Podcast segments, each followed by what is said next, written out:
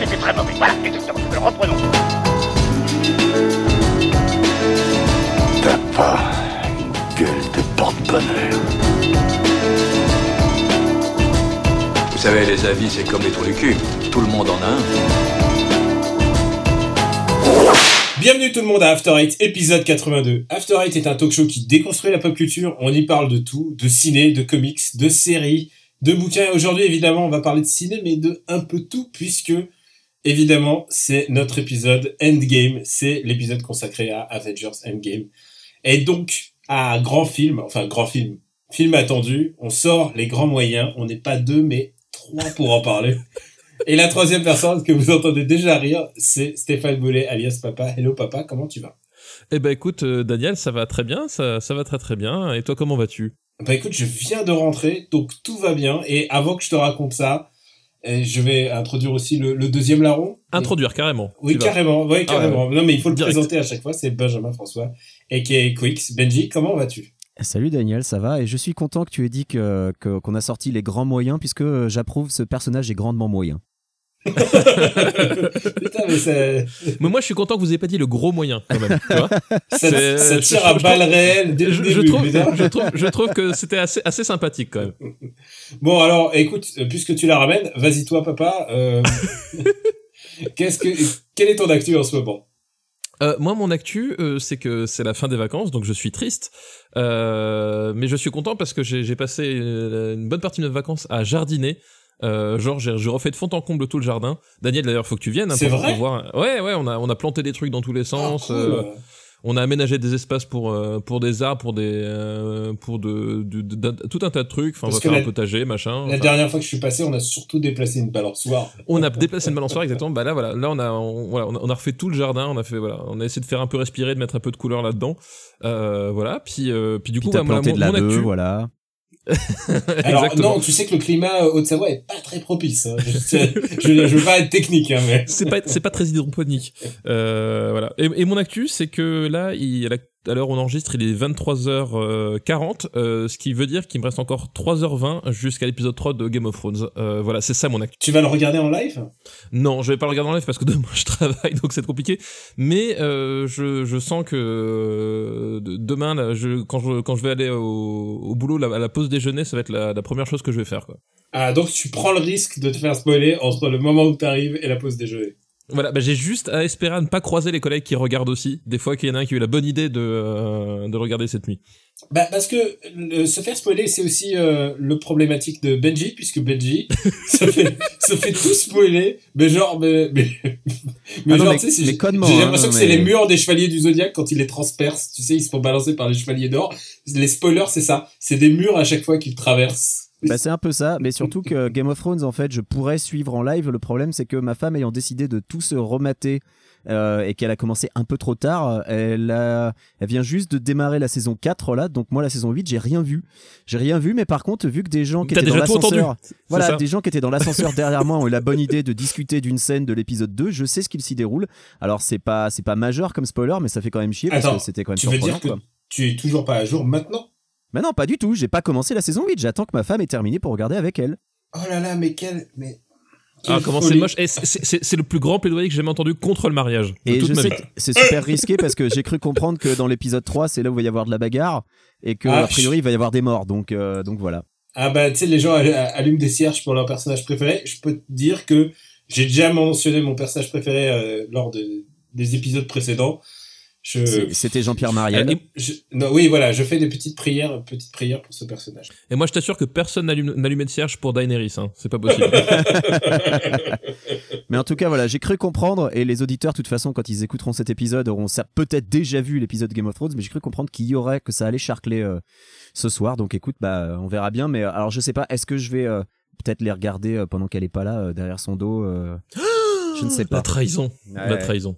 Il y a des mariages là. qui sont qui sont terminés Ah oui. pour euh, pour moins Pour que ça. moins que ça, hein, ouais. donc, euh, ouais, je. Exactement, ouais. Et, Voilà, euh, donc, euh, du coup, vu que je ne regarde pas Game of Thrones, bah moi j'ai Bah, fait quelque raconte-nous. chose. Bah voilà, bah du coup, à la place, je suis allé voir Hellboy au cinéma, hein, parce que parce qu'on on en fait des Oh, conneries. hein. T'en as de la chance. je le voilà. vois demain, pas de spoiler, s'il te plaît, pas de spoiler. Écoute, euh, je pense, je ne pense pas spoiler en disant que Hellboy cette année, c'est le Robin des Bois de l'année dernière globalement. hein, c'est Oh oui, oh oui, c'est ça que c'est du même niveau qualitatif. Euh, c'est de la grosse derme. euh, non, attends, voilà. est-ce que je vais rire ou pas Ah, c'est même pas gagné parce que tout, Ah tout non, alors l'humour dans Hellboy, c'est de l'humour de gros forceurs. Alors, tu vas peut-être rire involontairement devant, devant le jeu de Mila Jovovich, par exemple, devant des choses comme ça, mais, euh, mais globalement, c'est euh, c'est enfin, c'est un film qui est fait pour les enfants de 8 ans. Alors, m- malheureusement, c'est archi violent. Ça n'a pas empêché les enfants de 8 ans d'être dans la salle. hein. Moi, j'étais euh, j'étais scandalisé quand j'ai vu des enfants en bas âge dans la salle, mais, euh, mais c'est archi gore.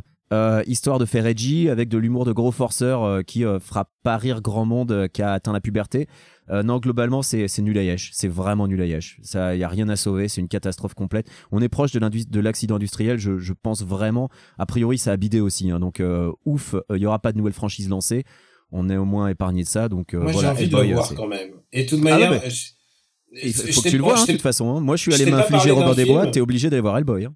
Eh, non, mais non seulement Robin des Bois, mais euh, d'abord, euh, papa a reçu le DVD, je crois, si je m'abuse. Oui, oui, il est toujours bien au chaud sur la, euh, sur la table de la cuisine. Là, il- on n'y touche pas pour l'instant, tu vois. toi, on a Daniel- toujours autre chose à faire. En plus, il m'a demandé si on peut le regarder avec les enfants. J'ai dit pas de problème. Toi, Daniel, t'allais voir Alex le Voilà. Destin d'un roi, je crois. J'allais, j'allais en parler. J'ai vu Alex le Destin d'un roi et je peux, je suis à peu près 100% de chance persuadé que ça sera mieux que Hellboy. Alors moi, tu vois, ce qui est rigolo avec Alex, le destin d'un roi, c'est que je me suis rendu compte, après qu'on a enregistré notre gravage dans le vent, qu'en fait le film était déjà sorti aux US et déjà disparu de l'affiche parce qu'il a fait un bid, mais alors euh, monstrueux, peut-être un bid encore pire que Hellboy, donc du coup, bah, il est déjà disponible en VOD chez moi, donc peut-être que c'est comme ça que je le verrai au j'ai- final. J'avais vu ça effectivement, ouais, qui était disponible en VOD, euh, genre euh, deux semaines après sur les- tous les sites américains. C'était Ah, mais, assez euh, ouf, quoi. Il a bidé, mais comme jamais, quoi. Alors que dans toutes les inexactitudes possibles qu'on a pu faire, puisque c'est une science inexacte de préparer un podcast, on avait oublié de mentionner que euh, c'était Attack, euh, c'est le réalisateur de Attack the Block. euh, On l'a dit, hein Ah, on l'a dit? Ah ouais, ouais, on l'a dit. Ah, donc, donc, en fait, c'est qu'on prépare, c'est juste que j'ai pas, pas de euh, mémoire voilà. en fait. Non, non, moi je suis à peu près sûr qu'on l'a dit que c'était le réalisateur d'Attack the Block euh, et qu'Attack the Block c'était plutôt correct, euh, surtout au début, surtout la première moitié. Et d'ailleurs, en parlant de gravage dans le vent, on a, on aura un, un, un nouveau participant pour le, le gravage final parce que on a eu entre temps la, la date de sortie de Rambo 5. Tout à fait. Et euh, c'est vraiment sûr à 100% Rambo 5 Ah bah, A- c'est- a en tout cas, c'est ouais. Stallone qui l'a balancé, donc. euh, Et euh, avant Avengers Endgame, j'ai aussi vu le trailer de Jimmy Neeman, le prochain euh, oui, aussi, avec exact. Will Smith et Will Smith Et Will rajeuni Smith, et voilà. Will Smith rajeuni qui est tout laid. Ça a l'air horrible. Alors euh, j'ai un peu espoir parce que c'est Ang Lee, mais dans le temps Ang Lee il a aussi fait Hulk, donc je ne sais pas. J'ai vu Dumbo. Moi aussi. Qui n'a ni Will Smith ni ni ni Lee, donc quel est le rapport C'était pas si nul. C'était pas voilà. C'était c'était pas détestable, c'était pas génial non plus. C'est euh, vraiment un film de ventre mou de milieu de classement quoi. Bah bon. Ah putain, je suis en train de regarder le, le pitch de Rambo 5 où il va, il va donc au Mexique, quoi. Bah oui, a priori, c'est une histoire de, c'est une histoire de cartel, ouais. Alors, euh, tu nous as toujours pas raconté, Quix Qu'est-ce Bah, qu'est-ce qui t'est arrivé? À part elle, bah si Hellboy, mais à part ça, je suis aussi allé en Corée. Euh, je suis allé en Corée du Sud. Euh, pour, Oh, mais ça, c'est euh, moins intéressant qu'Hellboy, ça, C'est moins intéressant qu'Hellboy, c'est moins rigolo. Mais parce que je, je crois l'avoir déjà dit dans un précédent épisode, je pratique les arts martiaux. Euh, et donc, euh, on, on m'apprend le contrôle. C'est pour ça qu'un type me traite d'abruti, bah, je ne dis rien, je le regarde et je m'en vais. Et euh, pour le coup, Moi, je fais pareil, mais c'est parce que j'ai peur. Bon, voilà. Oui, il y a ça aussi. Euh, J'accompagnais euh, donc mon, maître en arts martiaux qui passait son huitième dan de ceinture noire et qui l'a eu. Donc euh, je vais pas porter malheur, donc ça c'était bien. Et euh, bah, c'est très chouette la Corée du Sud. Euh, Il y a juste un truc euh, qui t'habitue pas quand tu viens des USA, c'est que là-bas, euh, en fait, ils, ils croient pas euh, dans tout ce qui est euh, poubelle. Euh, des, des corbeilles, euh, des, des poubelles dans la, sur la voie publique, ça n'existe pas. Euh, et, et ensuite, j'en ai discuté et on m'a expliqué, non, non, c'est parce que les gens, ils gardent leurs déchets, les ramènent chez eux et tout. Donc, euh, Il y a pas le même souci au Japon, en fait. Voilà, ben, au Japon, ça m'avait moins choqué. Non, Là, au ça Japon, au Japon, il y a pas, il y a pas ce problème. Euh, ouais, c'est Ah, vrai, si, il y a si. pas de poubelle. Il y a pas, il y a pas de poubelle publique. Enfin, il y, a, y a plein de quartiers. C'est pas vrai partout, mais il y a plein de quartiers où il y a pas de poubelle publique. Et moi, je me rappelle d'un TGS où je me suis, euh, je me suis coltiné mon justement mon sac de détritus. Et je ne parle pas de l'équipe de Gamecult euh, pen- pen- pendant toute l'après-midi parce que on n'avait pas trouvé une seule poubelle publique, quoi.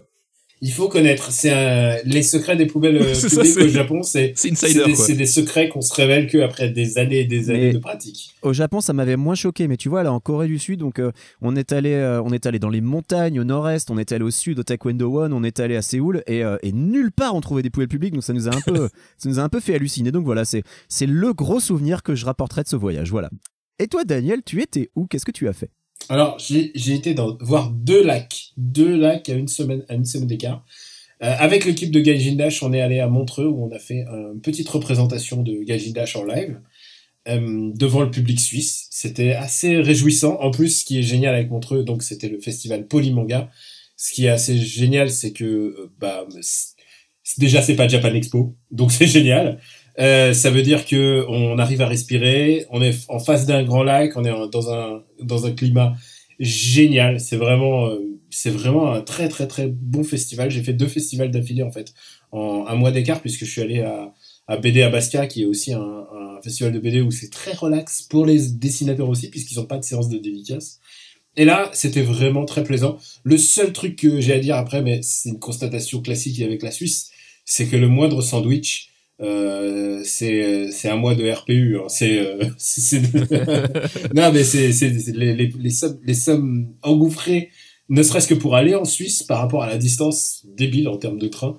Et euh, mais voilà. Sinon à part à part le- la contingence euh, pécuniaire, c'est vraiment un super festival. Et là, je reviens du lac de Caume, où là où je suis allé pour euh, juste pour le week-end avec euh, avec Madame et des amis.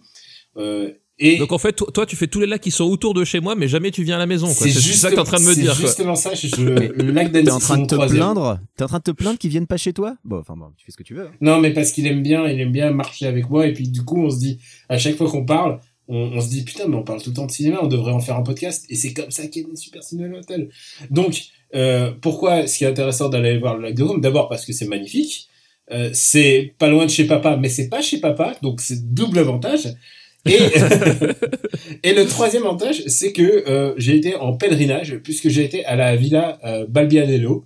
Alors, si vous ne la connaissez pas, c'est un, c'est un vrai euh, chef-d'œuvre architectural romantique, puisqu'il est planté en plein milieu du, du lac, qui date du fin du XVIIIe siècle. C'est vraiment un très très bel endroit. Il y a plein d'autres endroits intéressants à regarder. Mais ce qui est intéressant, c'est que c'est aussi un lieu de pèlerinage, puisque c'est là-bas que Daniel Craig est allé euh, se réconforter après s'être fait broyer les couilles dans Casino Royale. Donc c'est à cet endroit précis que euh, Daniel Craig euh, et Eva Green, Eva Green l'embrassent. Et puis si elle savait ce qu'il attend, je pas de spoiler, mais voilà. Si vous avez lu le bouquin, vous savez. Si vous avez lu le film, vous savez. Et c'est aussi là qu'a été tourné. alors j'ai décidé de faire du meilleur au pire. Donc il y a eu Casino Royale, mais il y a aussi euh, le plus mauvais des Star Wars, à savoir Star Wars épisode 2, l'attaque des clones. Il y, a pas eu un Ocean's Eleven aussi qui était, enfin, un Ocean's. Alors, euh, si. Le, le 12, non? Si Avec, le euh, 12, il a été il a été filmé en partie dans la villa de George Clooney évidemment, qui est pas loin de là. Oui, qui est pas loin, voilà, c'est ça, voilà. Et euh, donc euh, c'est là-bas qu'a été tourné aussi euh, les Nespresso. hein. C'est genre il c'est beaucoup plus facile lui. Je sais pas s'il maximise la- le, fait qu'il a payé des millions sa villa, mais en tout cas il est, je crois qu'en fait il a pas envie de bouger en fait. Il bouge pas. Il, a fait il, appelle les petits fours et tu vois il appelle le truc et tout vient jusqu'à chez lui et du coup il a pas besoin de bouger. Mais donc voilà il y a Star Wars épisode 2 les fameuses scènes du baiser tu sais sur soleil couchant. C'est là-bas que tout a été filmé donc euh, Nathalie Portman et souvenez-vous Hayden Christensen c'était vrai- Paix à son âme. c'était vraiment le meilleur film de 2002 je crois. Je, je suis persuadé. Je sais pas ce qu'on a, a dit dans Super Ciné Battle. Donc voilà c'était quand même euh, très réjouissant. Et à chaque fois que je vois des montagnes je me dis ah là là j'irais bien marcher là-bas mais il me faudrait un partenaire pour aller marcher dans les montagnes. Si seulement papa était là. Et voilà je me suis je me suis dit ça t'as remarqué j'ai pas dit euh, Quicks pour marcher dans la montagne Oui, oui, j'ai vu, j'ai vu, j'ai vu. non, ouais, mais c'est ouais, pas grave. je ne- Moi, je vais pas marcher dans la montagne avec vous, avec vous. hein. Je vais en Corée le faire. Comme ça, je suis loin de vous. Et puis, je, ça, ça me va très bien. T'as vu, le, le mec, quand même, il, il a, il a déjà un océan entre nous, mais non, il en met un deuxième, au cas où. Tu vois, C'est- vraiment, il veut pas nous parler. C'est absolument dégueulasse. Est-ce que ça serait pas le moment, maintenant qu'on a fait ces petites présentations, ce petit, cette petite update, est-ce que ce serait pas le moment de rentrer dans le endgame? Allons, fais pas cette gueule. Tu peux pas gagner tout le temps, pauvre mec. Écoute, pourrieux. Pour moi, tu n'es qu'une merde de chien qui s'étale sur un trottoir.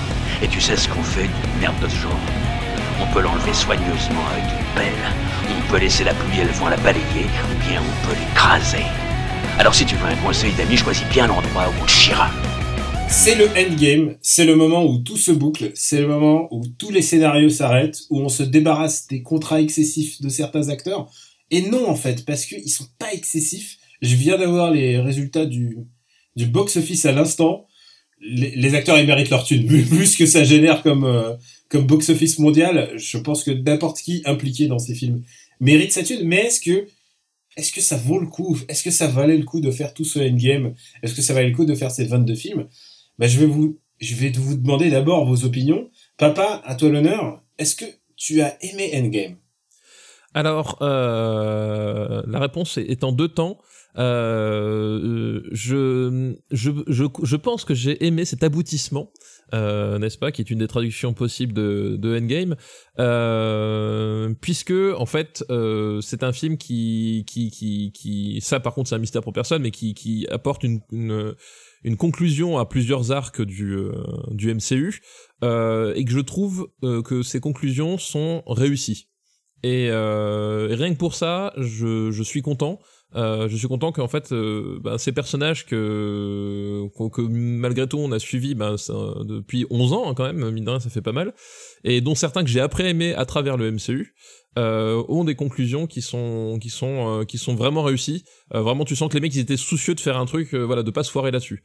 Après le film en lui-même, je trouve qu'il est quand même quelques coudées en dessous de, de Infinity War euh, et même quelques coudées en dessous de, de- des meilleurs euh, films Marvel euh, ça reste correct mais je, voilà je- disons que je j'aurais pas craché sur un peu plus d'ambition artistique euh, de ce côté-là mais je pense que l'essentiel est quand même assuré quoi Alors Benji, toi, qu'est-ce que t'en as pensé? Puisque t'es Euh, revenu de Corée juste pour le voir. Ah non, moi je suis revenu de Corée pour voir Hellboy, je te rappelle. Écoute, euh, j'ai bien aimé. Je trouve euh, que c'est inférieur à Infinity War euh, parce que Infinity War, il y avait quand même la, toute la force de cette fin à laquelle pas grand monde ne s'attendait. Mais c'est vrai que ça, clôt bien plusieurs arcs. Et puis, bah, globalement, il y a quand même.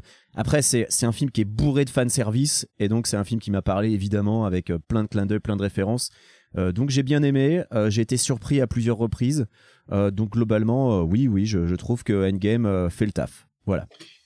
Et alors, maintenant à moi, en sachant que on va ensuite rentrer dans la phase des spoilers, on veut juste vous donner nos sentiments si si jamais vous avez attendu entendu notre opinion pour y aller, je ne comprends pas pourquoi, mais allez allez-y, allez le voir. Après, on va spoiler. On va spoiler aussi Infinity War hein, du, même coup, hein, parce que tu peux pas parler euh, du début de Endgame sans parler d'Infinity War. Donc on va vous spoiler deux films d'un coup. Moi, j'ai beaucoup aimé. Je savais pas que ça m'emmènerait dans des endroits aussi euh, profond dans l'émotion en fait. Je pensais pas que ça jouerait sur cette corde-là. Je pensais que ça allait être un gros clash. Mais euh, d'abord j'ai été surpris parce que ils ont fait un peu le blackout. Il y avait aucune scène dans les trailers et du coup ça me surprend toujours quand quand un film quand je m'attends pas à voir quelque chose dans une scène et tout d'un coup bah on me, on me donne quelque chose euh, auquel je m'attendais pas. Et, et aussi euh, bah ça comme tu disais papa ça clôt des arcs de personnages que tu as suivis. Alors euh, il y a eu des films qui étaient moins bons, il y a eu des films qui étaient vraiment pas bons. Et, et en fait, en plus, j'ai été victime, comme beaucoup de gens, de ce qu'on appelle la Marvel fatigue. C'est-à-dire que j'en pouvais plus de la formule Ma- Marvel, c'est-à-dire toujours un peu le même ton de la vanne. Et là, je trouve qu'ils ont essayé d'aller dans une autre direction. Et, en sachant que bah, ça se base sur Infinity War, et donc du coup, euh, bah, ça commence, euh, c'est super lugubre le début. Mais en fait, moi, ce que, c'est un truc, je pense qu'ils ont réussi à, bien éviter euh, d'un point de vue cinématographique sur sur ce film-là, c'est que après Infinity War, qui est quand même Infinity War, c'est c'est globalement deux heures et demie de baston ininterrompu. C'est un film en fait qui n'est pas un film de, de baston de super-héros en fait, ou très peu. C'est-à-dire que tu regardes sur la sur la continuité du métrage, ils ont réussi à trouver une façon de faire, une façon de formuler le truc pour que ce soit pas juste un enchaînement de batailles de super-héros. Et euh, t'as de la baston, bah forcément, mais ils ont ils ont trouvé un espèce de, de, twist scénaristique pour que justement le, le rythme du film passe sur complètement autre chose. Et je pense que c'est pour ça que justement t'as autant de place à, toutes ces scènes d'émotion quoi. Et du coup, oui, j'ai beaucoup aimé en fait. Je m'attendais pas à aimer autant, au- autant, alors que justement euh, conclure les choses c'est un peu compliqué euh, dans les films de super-héros. Je pense par exemple à Dark Knight Rise, qui est pas, qui- voilà, Oui. qui est un peu, qui est un peu est un peu compliqué. compliqué, ouais. ouais, un ouais. peu Euh, compliqué. ouais. l'ex- L'exception étant euh, sans doute à mon avis euh, Wolver- euh, Logan. en Logan, fait, ça- Logan. Parce Ouais, que Logan, Logan. Logan, il conclut un truc qui n'a pas commencé. Enfin, il conclut une histoire alternative qui se passe. On ne sait où. Il conclut surtout la la euh, la carrière de son acteur. Enfin, il conclut surtout Jackman euh, en, en tant que Wolverine. Quoi. C'est vraiment ça qu'il conclut. Mais mais là, il m'a donné une espèce de forme de conclusion, une forme de de finalité que je n'ai pas que tu d'abord tu n'as pas en BD en fait. C'est ça. Et maintenant, on va, on, on va parler, on veut parler en full spoiler. Qu'est-ce que vous en retenez? Qu'est-ce que, quel quels sont les moments qui vous, qui, que vous avez aimés? Quels sont les moments que vous avez euh, peut-être, peut-être moins aimés? Bah, moi, les moments que, que je retiens, euh, bah, déjà, c'est le plan de fin. Euh, le tout tout dernier plan de, de Endgame, euh, ce baiser de Captain America euh, enfin apaisé. Enfin voilà, je trouve que c'est. Alors à partir ça- de maintenant, on spoil, hein, les amis. Oui, mais tu l'as dit avant. Voilà, voilà, on l'a dit. Euh, voilà, non mais c'est voilà, ce- c'est cette conclusion de Captain America quand je parlais de personnages que, que j'ai appris à aimer à travers le MCU, c'est complètement le cas de Captain America qui est un personnage que je ne connaissais pas vraiment. Moi, je, tout ce que je savais de lui, c'est que je le, euh, je connaissais vaguement son histoire et puis je le, je le prenais dans les euh, Marvel versus Capcom ou Marvel, enfin. euh, voilà, Ah ouais, t'étais vraiment pas du tout. voilà, j'étais j'étais assez noob sur le truc et euh, et ce qu'ils en ont fait à travers ces films-là, enfin, je trouvais que c'était un personnage qui était vraiment très fort et beaucoup plus subtil que finalement ce qu'on peut croire en, en surface. Euh, et surtout, enfin, Steve Rogers, c'était vraiment le le héros typique, c'est-à-dire c'est le type, tu il- du début jusqu'à la fin, il est fidèle à, il est fidèle à- en amitié, fidèle à ses convictions, fidèle à tout, et c'est un mec, tu, tu l'emportes jusqu'au bout, et je trouve sa conclusion super belle. Et l'autre grand moment que je retiens, euh, c'est la rencontre de, entre Tony Stark et Howard Stark en fait. Ah putain, oui. Ah, Qui- cette qui scène est est, pareil. est formidable. Ouais. Qui, qui est pareil, une, une scène vraiment formidable. Et pour le coup, euh, Robert Downey Jr. qui, ben, j'ai un acteur que j'adore, mais il- je trouvais qu'il a tendance un peu à s'enfermer dans le personnage de Tony Stark, euh, qui était hérité de Kiss Kiss Bang Bang, etc. Enfin, euh, voilà, je trouve qu'il arrive, il arrivait à, à, à, à avoir vraiment le, le ton qu'il fallait pour cette scène-là. Et je- et cette scène-là, elle est, elle est vraiment formidable, quoi. Et ça permet en plus de voir John Slattery, qui est un acteur que j'adore, qui était euh, qui était dans Mad Men. Enfin vraiment, c'est un c'est un super comédien. Et du coup, puisque tu me lances sur Howard Stark, c'est aussi l'occasion de voir à quel point ça les films Marvel que tu les aimes ou que tu les aimes pas, ils avaient toujours le sens du casting. C'est-à-dire que tu regardes tous les tous les grands acteurs qui ont joué dedans. Et je parle pas seulement de Robert Downey et de tous les autres qui ont grandi littéralement dans le rôle, mais je pense à Robert Redford, euh, Michel Pfeiffer tout d'un coup qui est là. Michael. Douglas. ouais, Michael Douglas, Michael Douglas. Michael Douglas jeune, Michael Douglas vieux, ils l'ont eu, ils l'ont eu en prime. euh. À toutes les sauces, à toutes les sauces. Michael Douglas hippie même. Voilà. Et, enfin vraiment les les comédiens, les comédiens fous qu'ils ont eu. Enfin je veux dire. Euh, Bah, Ru- Ruffalo, Mark Ruffalo. euh, Mark euh, Ruffalo, euh, le, euh, Anthony Hopkins, tu vois. Enfin ils ont eu la chance d'avoir Oui. Anthony Hopkins qui. Jérémy Renner, non, je déconne. Bah tu sais quoi, tu déconnes avec Jeremy Renner, mais sa scène, sa scène de Et- début. Mais quelle, euh, mais quelle, de début, elle- quelle elle a- batterie elle a- absolue. Elle a coupé le souffle à tout le monde dans la salle. Alors, Ouais. euh, je sais pas comment c'était vous pendant votre projection, mais euh, moi j'étais euh, donc euh, jour de sortie à 23h avec euh, bah, les gens qui applaudissent au, au début. Et bah, je- à chaque fois qu'il y a eu un fait d'armes, un peu un, un truc un peu surprenant, ça applaudissait, ça criait. donc la, la salle était à fond. Et alors, tout tout début, la scène avec Jérémy Renner.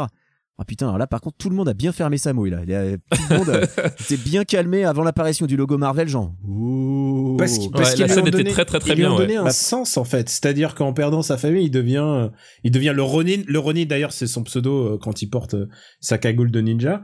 quand il est plus au cas, ouais. Mais c'est, faut avouer que c'est pas de bol. Hein. 50% de la population qui disparaît, c'est trois gosses et sa femme. Allez, boum. Et pas lui. bon bah, ouais. Ça Ouais. c'est pas de cul quand même. hein. Mais du coup, mais, mais peut-être que son agent a disparu aussi, c'est pour ça qu'il a pas de film à, à sa gloire tout seul. tu vois, c'est le mec, il était sur le point de signer. je- Non, mais voilà, tant remercier j'étais un peu méchant avec Jérémy Renner, mais sa performance dans Endgame est plutôt correcte. euh, Et voilà, plutôt correct. faut- faut le dire ce Alors, je trouve qu'elle est correcte et elle lui donne, euh, il lui donne vraiment du matos à, à travailler. Par contre, euh, je trouve que, à contrario, et si je peux juste exprimer un truc que j'ai moins aimé, c'est le sort de Black Widow qui n'a, Ah mais moi aussi, je suis dégoûté. Euh, Genre, euh, bon, bah, lui, il a des enfants, alors il vaut, il vaut plus que toi. Et honnêtement, euh, papa, je t'adore, hein, mais c'est pas parce que t'as des enfants que tu vaux plus que Benjamin François. non, tu, tu, tu sais, tu sais pourquoi je vaux plus que Benjamin François? Et parce que je suis le sosie de corps de Thor dans Endgame. C'est vrai. Non, mais voilà pourquoi. blague à Voilà part- pourquoi je vaux plus que, que Benjamin Blague François. papa est la doublure bide de Chris Hemsworth dans, dans Endgame. Exactement. Blague à part, Black Widow, son traitement est assez dégueulasse. Elle a, elle a pas vraiment eu de chance dans tous ces dix, dix années parce qu'elle a failli avoir son film. Finalement, ils lui ont Mais pas du coup, fait. voilà, Elle a eu son ses- film, ils le font pas alors. Elle a eu ses répliques débiles dans les précédents Avengers du genre euh, je suis un monstre euh, parce qu'elle peut pas avoir d'enfant. Euh, c'était euh, c'était vraiment euh, c'était vraiment mal senti et le fait que dans le final euh, bah elle ait cette espèce de de finale de fin bateau elle n'a pas le droit à des Mais, mais obsèques surtout, elle n'a mais pas voilà, pers- personne pense à elle, quoi. Genre, elle est morte, et puis trois minutes après, c'est oublié, quoi. Enfin, c'est vrai que le, le sort réservé à Black Widow est assez dégueulasse, et je trouve ça vachement triste aussi. Et j'aurais, pour le coup, bah, je trouve que ça aurait eu plus de sens de tuer Renner, en fait, dans cette scène-là, mais bon, non euh, tu sais qu'il fallait pousser il fallait pousser le, le Red Skull fallait, fallait pousser Red Skull. C'est vrai que personne n'y pense. plutôt que se battre pour ça parce que euh, ça montre juste qu'elle est plus forte parce qu'elle l'a battu Mais, Mais, mais- euh, et d'ailleurs, ça me fait penser quand à la toute fin, euh, quand Captain America ramène les pierres et le marteau de Thor, euh, comment il a réagi en voyant Red Skull, à votre avis, en ramenant la pierre de l'âme? Parce que moi, franchement, j'ai- j'aimerais bien savoir comment ça s'est passé, ça. il y a il y a il y a plein de Il y a quelques trous. A- ouais. alors franchement si tu si tu parce que il y a quelques trous qui désamorcent en disant ah mais c'est comme dans Back to the Future mais Back to the Future c'est n'importe quoi non alors dans Ah bah alors, on peut dans parler trous, c'est si n'importe quoi aussi hein, faut pas faut Moi, le truc, le truc qui m'a le plus dérangé, et vraiment, qui m'a le plus dérangé, et là, euh, j'attends encore qu'on m'explique comment c'est possible. Les gens qui étaient disparus reviennent cinq ans plus tard, mais ils ont le même âge. Comment ça se passe pour Spider-Man? Tous ses potes, enfin la plupart de ses potes, 50% de ses potes ont 50 plus, donc ils sont plus avec lui à l'école. Enfin, il y a un c'est truc vrai là qui me perturbe à mort. il y a cette scène où ils vont à l'école de manière totalement normale d'abord si, si tu Peut-être que le lycée, ils sont tous morts. si tu oui voilà Tu sais pas. moi moi ce que je me suis dit c'est que son pote est mort aussi en fait Moi, je veux bien admettre que voilà, son pote était mort avec lui, mais du coup, tu sais que dans Spider-Man Far From Home, il y aura tous les autres. Il y aura MJ, il y aura euh, Flash. Donc eux, ils étaient tous morts. Donc faut supposer qu'ils étaient tous morts à la base, parce que alors c'est chaud, quoi. il faut supposer qu'ils étaient tous Bah, attends. morts mais en même temps Jeremy Renner a bien perdu toute sa famille, donc pourquoi pas? c'était la seule Oui, solution vrai. c'était la seule solution pour pas faire le retour magique à à 5 ans en arrière tu vois de c'était la seule oui, solution mais qu'ils aient après, trouvée mais c'est une Le solution qui retour ouvre- magique 5 ans en arrière s'explique parce que euh, Robert Downey Jr. veut pas perdre sa fille. Donc il dit euh, vous les faites revenir mais vous touchez pas à ce qui s'est passé entre temps quoi. Ce qui est ce qui est logique. Parce que t'imagines euh, tout le monde revient en arrière, Robert Downey Jr. il perd son enfant. Bon, c'est un peu laid quoi. Et, Donc, et surtout euh, tous les cinq pa- euh, alors il y a mais il y a toutes ces histoires de logique parce que bon je veux bien qu'on tue la mort de l'humanité la, la moitié de l'humanité pour les histoires de moyens et tout alors que c'est con il suffisait de claquer les doigts pour augmenter de deux pour fois doubler les ressources. pour doubler Non, les mais- ressources, mais ce qui, est, ce qui est débile. Mais par contre, si tu fais en sorte que la moitié de l'humanité s'habitue à la, à, à la totalité des ressources et que tu fais revenir toute la moitié de l'humanité, c'est un putain de drame. ah bah, ça, ah bah ça, oui.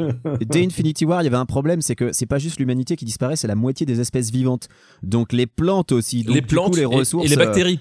voilà, et les les, bactéries, en fait. au final, t'es un peu dans la merde quoi. Donc, et la euh, moitié des ça- ours des Pyrénées, ça veut dire qu'il y en a peut-être un qui est... Bah, du Et, coup, et ça- la moitié des électeurs de hein, Dupont-Aignan. le- Donc tu vois, ça fait. euh, Mais si le, le plan de Thanos avait été de faire disparaître la moitié de l'espèce qui abuse le plus des ressources mais- pour chaque planète, Non, pourquoi pas Mais s'il voilà. faut chercher, s'il faut chercher le, le loophole euh, qui, enfin, les trucs qui, qui correspondent Ah, mais il y en pas, avait plus d'un là. il y en a euh, plus d'un, pas ne serait-ce que, euh, on va simplement chercher la, la time stone, en fait. Directement. bah oui. Mais genre, directement, on va chercher la time stone, on s'en fout des autres. Mais, t'as juste besoin, t'as pas besoin de te faire chier avec le Quantum Realm, qui en plus est expédié en 3 minutes, genre, alors, et si on faisait ça? Et là, t'as Tony Stark qui fait, ouais, je sais pas, ah merde, ça marche, bon bah ok, on le fait oui, alors. il a Ouais, juste, il, il- bon, il- juste, il admettons, hein. demande à son ordinateur, mais son ordinateur, il est, c'est balèze. Enfin, je, c'est- au début, tu vois, genre, t'as l'impression que c'est un QI vapeur et qui fait un peu tout. Et en fait, et en fait, tu lui donnes, il lui dit, euh, trouve-moi la solution de ce bidule, euh, genre, euh, tourne-moi le 8 à l'envers, mais le tourne-moi. Ok Google. c'est vraiment, c'est du niveau OK Google. Mais je veux bien, je veux bien, admettons.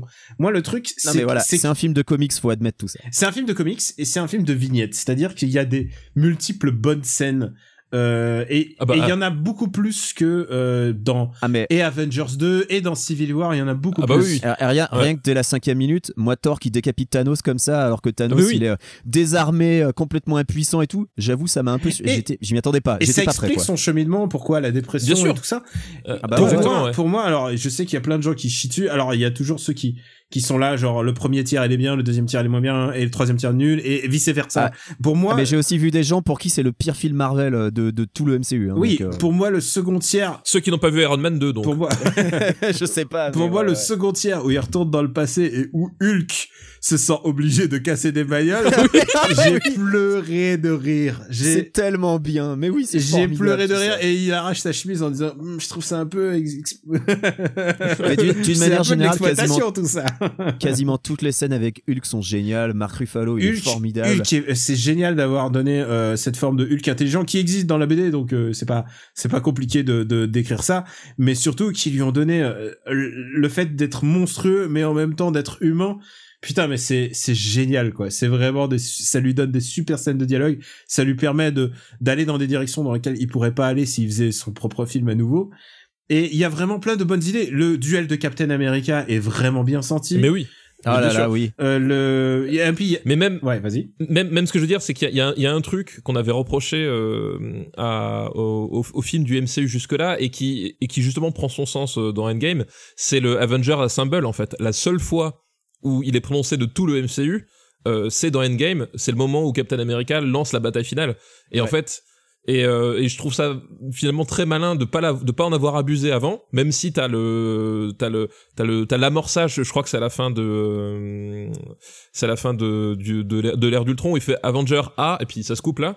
Mais là du coup le seul faux tu l'entends vraiment, bah c'est là où ça a vraiment son sens en fait. Ouais. Et, euh, et, et c'est là où justement en plus Captain America, enfin il il est à fond dans son rôle et puis euh, voilà Alors, donc euh, ça. C'est sûr que c'est blue screen euh, everywhere, mais putain, cette dernière scène où tu vois Captain America qui marche tout seul contre Thanos, genre straight from the BD, hein, c'est exactement ça. Et Bah, tu sais, et et, Captain America qui soulève le, qui soulève John, Mjolnir. Alors là, dans la salle, Ouais. je peux dire, plus personne pouvait se Bah oui, sentir. mais surtout Captain. America qui récupère Mjolnir et, et, et Thor qui fait I knew mais it. surtout, surtout qu'il l'a fait déjà trembler une fois, quoi. Et Voilà, oui, bah, il l'a fait trembler une fois et, et Thor a cru qu'il y y arrivait. Évidemment, nous, nous savions parce que nous savons que Cap est digne et genre, ça a été attesté 15 000 fois par la BD. Mais là, là, putain, t'as Captain America qui marche vers lui et tu sais que, tu sais qu'à la BD, il se fait, il se fait il prend un coup dans la gueule et il meurt. Et là, je me suis dit, putain, Cap, il est tout seul la face à Thanos. Et là, en plus, t'as toute la putain d'armée. Et quand alors, je veux bien croire que c'est du, c'est du, c'est, c'est du fond vert euh, partout et tout ça, mais quand tu les vois tous débarquer les uns après les autres, et euh, que tu vois, tu vois Black Panther et que tu vois ensuite toute son armée derrière et tout, et que tu vois ensuite toute cette, une grosse armée qui, tu vois, il y a un petit côté final Seigneur des Anneaux. Je comprends ce que les mecs qui ont vu le Seigneur des Anneaux ouais. et qui sont investis dans le Seigneur des Anneaux ont pu ressentir. Euh, moi, j'avais dit que c'est- ça ça m'a ja- jamais, euh, j'ai jamais, c'est sans doute un mauvais moment de ma, de ma, ma cinéphilie, mais jamais j'ai ressenti un truc. Mais là, là, cette espèce de finale, évidemment, cette fin qui est très longue, mais tu clôt, tu clôt 22 films, quoi. Tu peux pas clore, oui tu peux et, pas et clore même temps, je- 22 films en, Puis en voilà. plus, ce que, ce que je trouve vraiment réussi dans cette scène, c'est que globalement, euh, ils se font défoncer, mine de rien. Thanos, il a même pas le gant, il a même pas les pierres, mais tu vois bien la puissance du gars qui arrive quand même à, à allonger euh, la totalité de l'équipe. Même Captain America avec le marteau de Thor, au final, il gagne pas.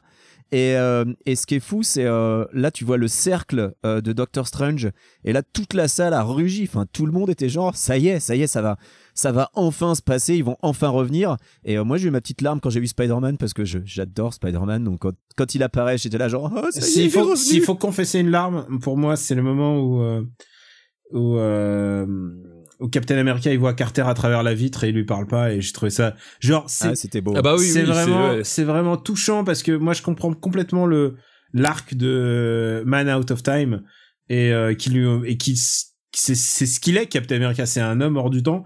Et tout d'un coup il voit euh, il voit Carter qu'il a pas revu depuis des années et qui et qui quelque part dans le temps et pas dans le sien. Et je trouvais ça vraiment bien senti ils étaient pas obligés de faire tous ces tous ces apartés sur leur vie et euh, pourtant ça leur donne vraiment un petit moment le moment où Thor parle à sa mère j'ai trouvé ça vraiment bien alors que c'est pourtant c'est dans c'est dans Thor Ragnarok donc C'est pas- dans le deuxième. Non, c'est dans dans le deuxième, c'est dans le c'est dans, ouais, c'est Dark World. non, c'est dans Dark World donc en même t'es t'es- t'es pas oui c'est dans Dark Un World des pires films du MCU. ouais. donc t'es pas super content de revoir Dark World mais en même temps tu revois Thor elle comprend que c'est pas son fils Et enfin pas le sien en tout cas et euh, et du coup c'est vraiment il y a plein de moments touchants et c'est ça qui m'a vraiment plu c'est qu'il y a vraiment des des moments auxquels je m'attendais pas quoi je m'attendais pas à ce que à ce que, à ce que, à ce que, euh, je, juste, je, je termine.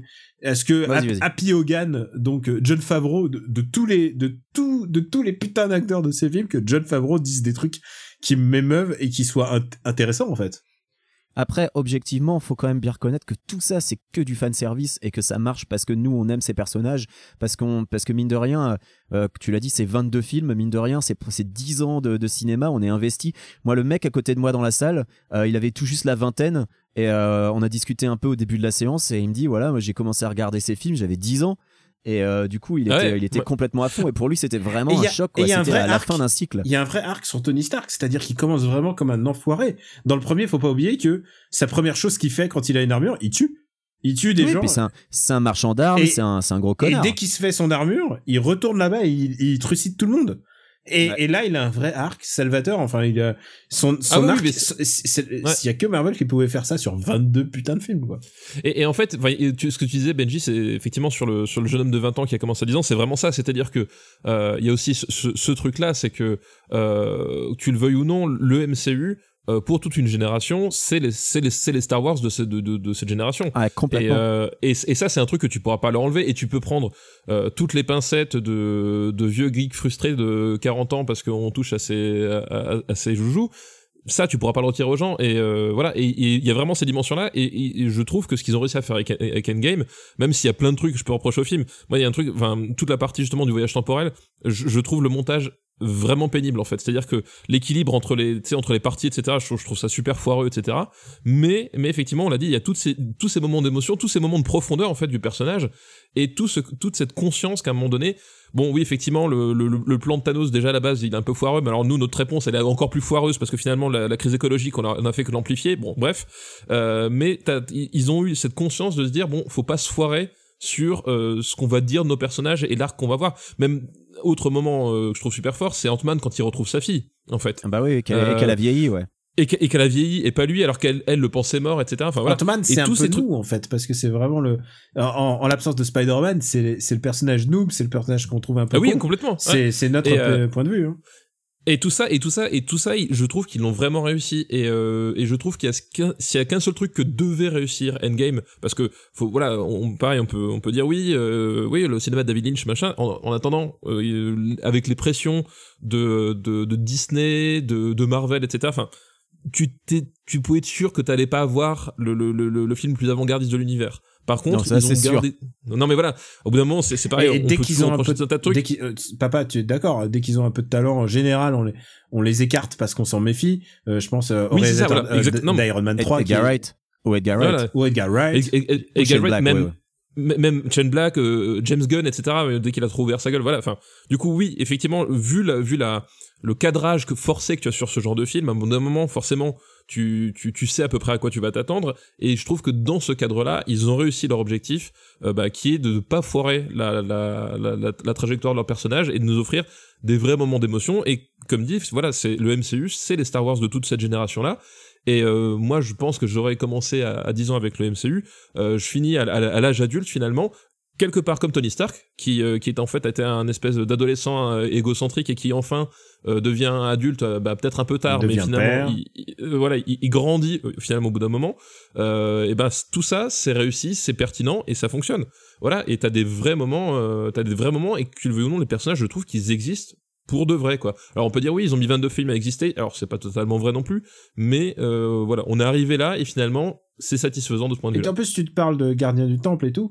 Moi, je trouve que globalement, c'est quand même des personnages qui ont été assez respectés.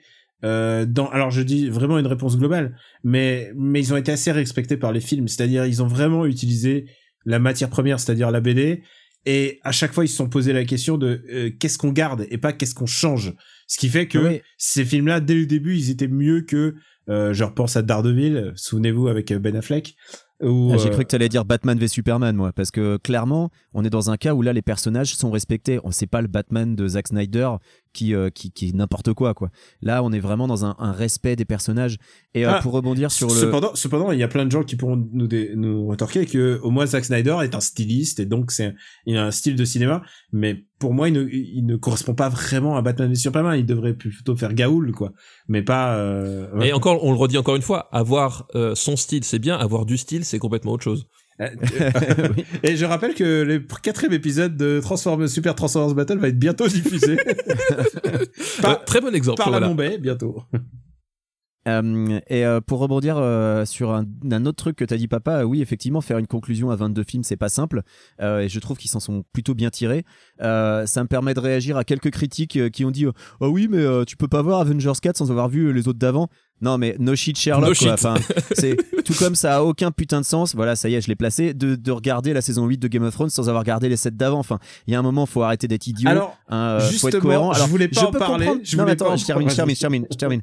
Je, je peux comprendre que pour certains critiques cinéma, ils sont un peu perdus parce que oui, il faut voir 21 films pour comprendre celui-là. Effectivement, c'est un peu nouveau. Même les James Bond, tu peux les regarder individuellement et ça pose pas de problème. Et oui, effectivement, c'est pas courant des sagas avec, euh, avec 22 films. Mais va falloir s'y faire. C'est comme ça, c'est pas autrement. Et oui, on peut pas regarder Endgame si on n'a pas regardé les précédents. Bah, deal with it, je suis désolé. Euh, Faire ce reproche-là euh, maintenant, après, euh, après plus de, Oui, après 15 ans de MCU, enfin, ça va être complètement idiot, quoi. Et mais- tu t'as pas vas-y vas-y enchaîne en fait. Je, je, je- je- Ah bah, j'ai fini, moi, vas-y, hein. Non mais en fait t'as raison en fait. C'est que euh, c'est une expérience en soi en fait de mater 22 films et ça n'a aucun sens Oui. de Et c'était jamais fait avant. ça n'aurait c'est jamais vu. aucun sens de commencer maintenant. Maintenant, euh, ça demande un espèce d'investissement, quoi. Ça demande un investissement. Je pense que le seule manière de rentrer dans ces films, c'est d'être lecteur de BD.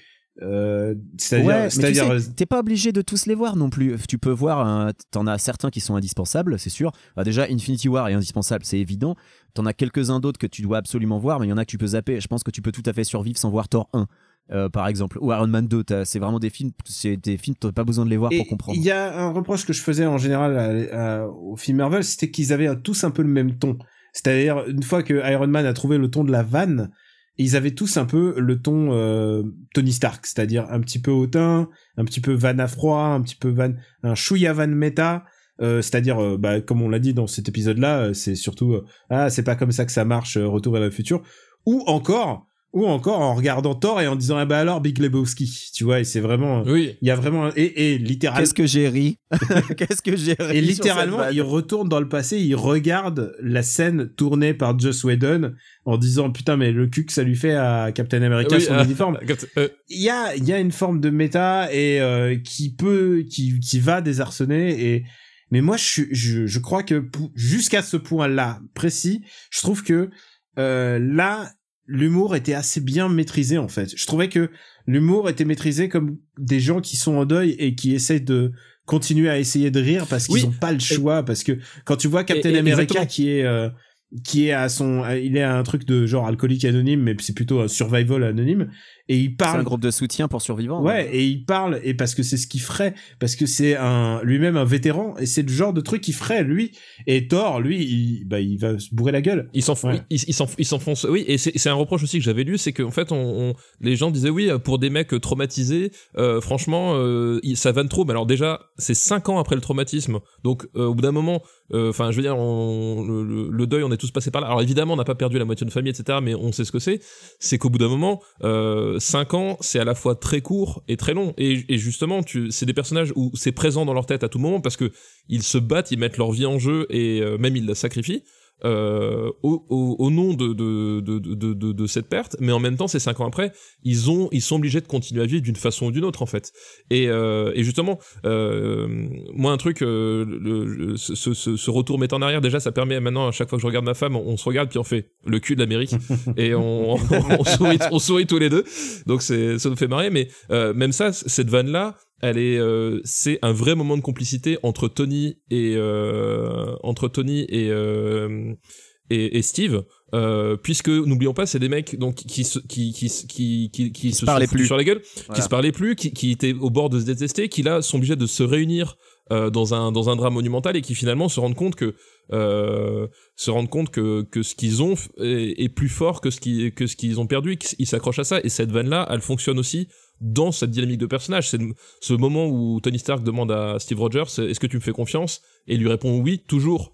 Voilà et tu tu voilà c'est enfin le reprocher que ces types là s'accrochent finalement à, à ce qui fonctionne entre eux et à voilà à nous. Je veux dire on pour surmonter un deuil on a fait un podcast tu vois. Enfin je veux dire euh, voilà. C'est enfin je trouve ça ab- aberrant de, de se dire ouais les mecs euh, ils devraient tirer la gueule pendant pendant cinq ans. Bah non au bout d'un moment tu tu revis d'une façon ou d'une autre quoi. Et je trouve que justement ça, ça fonctionne bien. Alors, évidemment, t'as as le côté Thor qui, est plus bouffon que qu'autre chose, mais manque de peau, je trouve c'est c'est vraiment drôle, en fait. Donc, finalement, moi, ça me va, quoi. Et c'est un truc qui me paraît important. euh, J'avais, j'avais, j'en avais parlé un peu brièvement euh, à nos ciné. C'est que euh, dans la bande dessinée, la mort est, est une personnalité en fait. C'est une personne dont Thanos est amoureux et pour lui plaire, il lui sacrifie la moitié de l'univers entier. C'est ça le, c'est comme ça que commence Infinity Gauntlet. Euh, et d'ailleurs, ce n'est que le premier acte puisque le, deuxième acte, c'est tous les super-héros arrivent, ils meurent tous. Et au troisième, par euh, le truchement de, du hasard et aussi de bah, de l'opiniâtreté de Nebula, c'est Nebula qui re- récupère le gant et qui fait tout revenir en arrière magiquement. Donc tout le monde ressuscite. C'est pas du tout le même déroulement. Mais par contre, il y a un truc en commun, c'est que la mort est un personnage dans la BD, et là, la, mort est un concept. C'est-à-dire que la mort est continuellement dans leur esprit, et c'est ça qui est intéressant.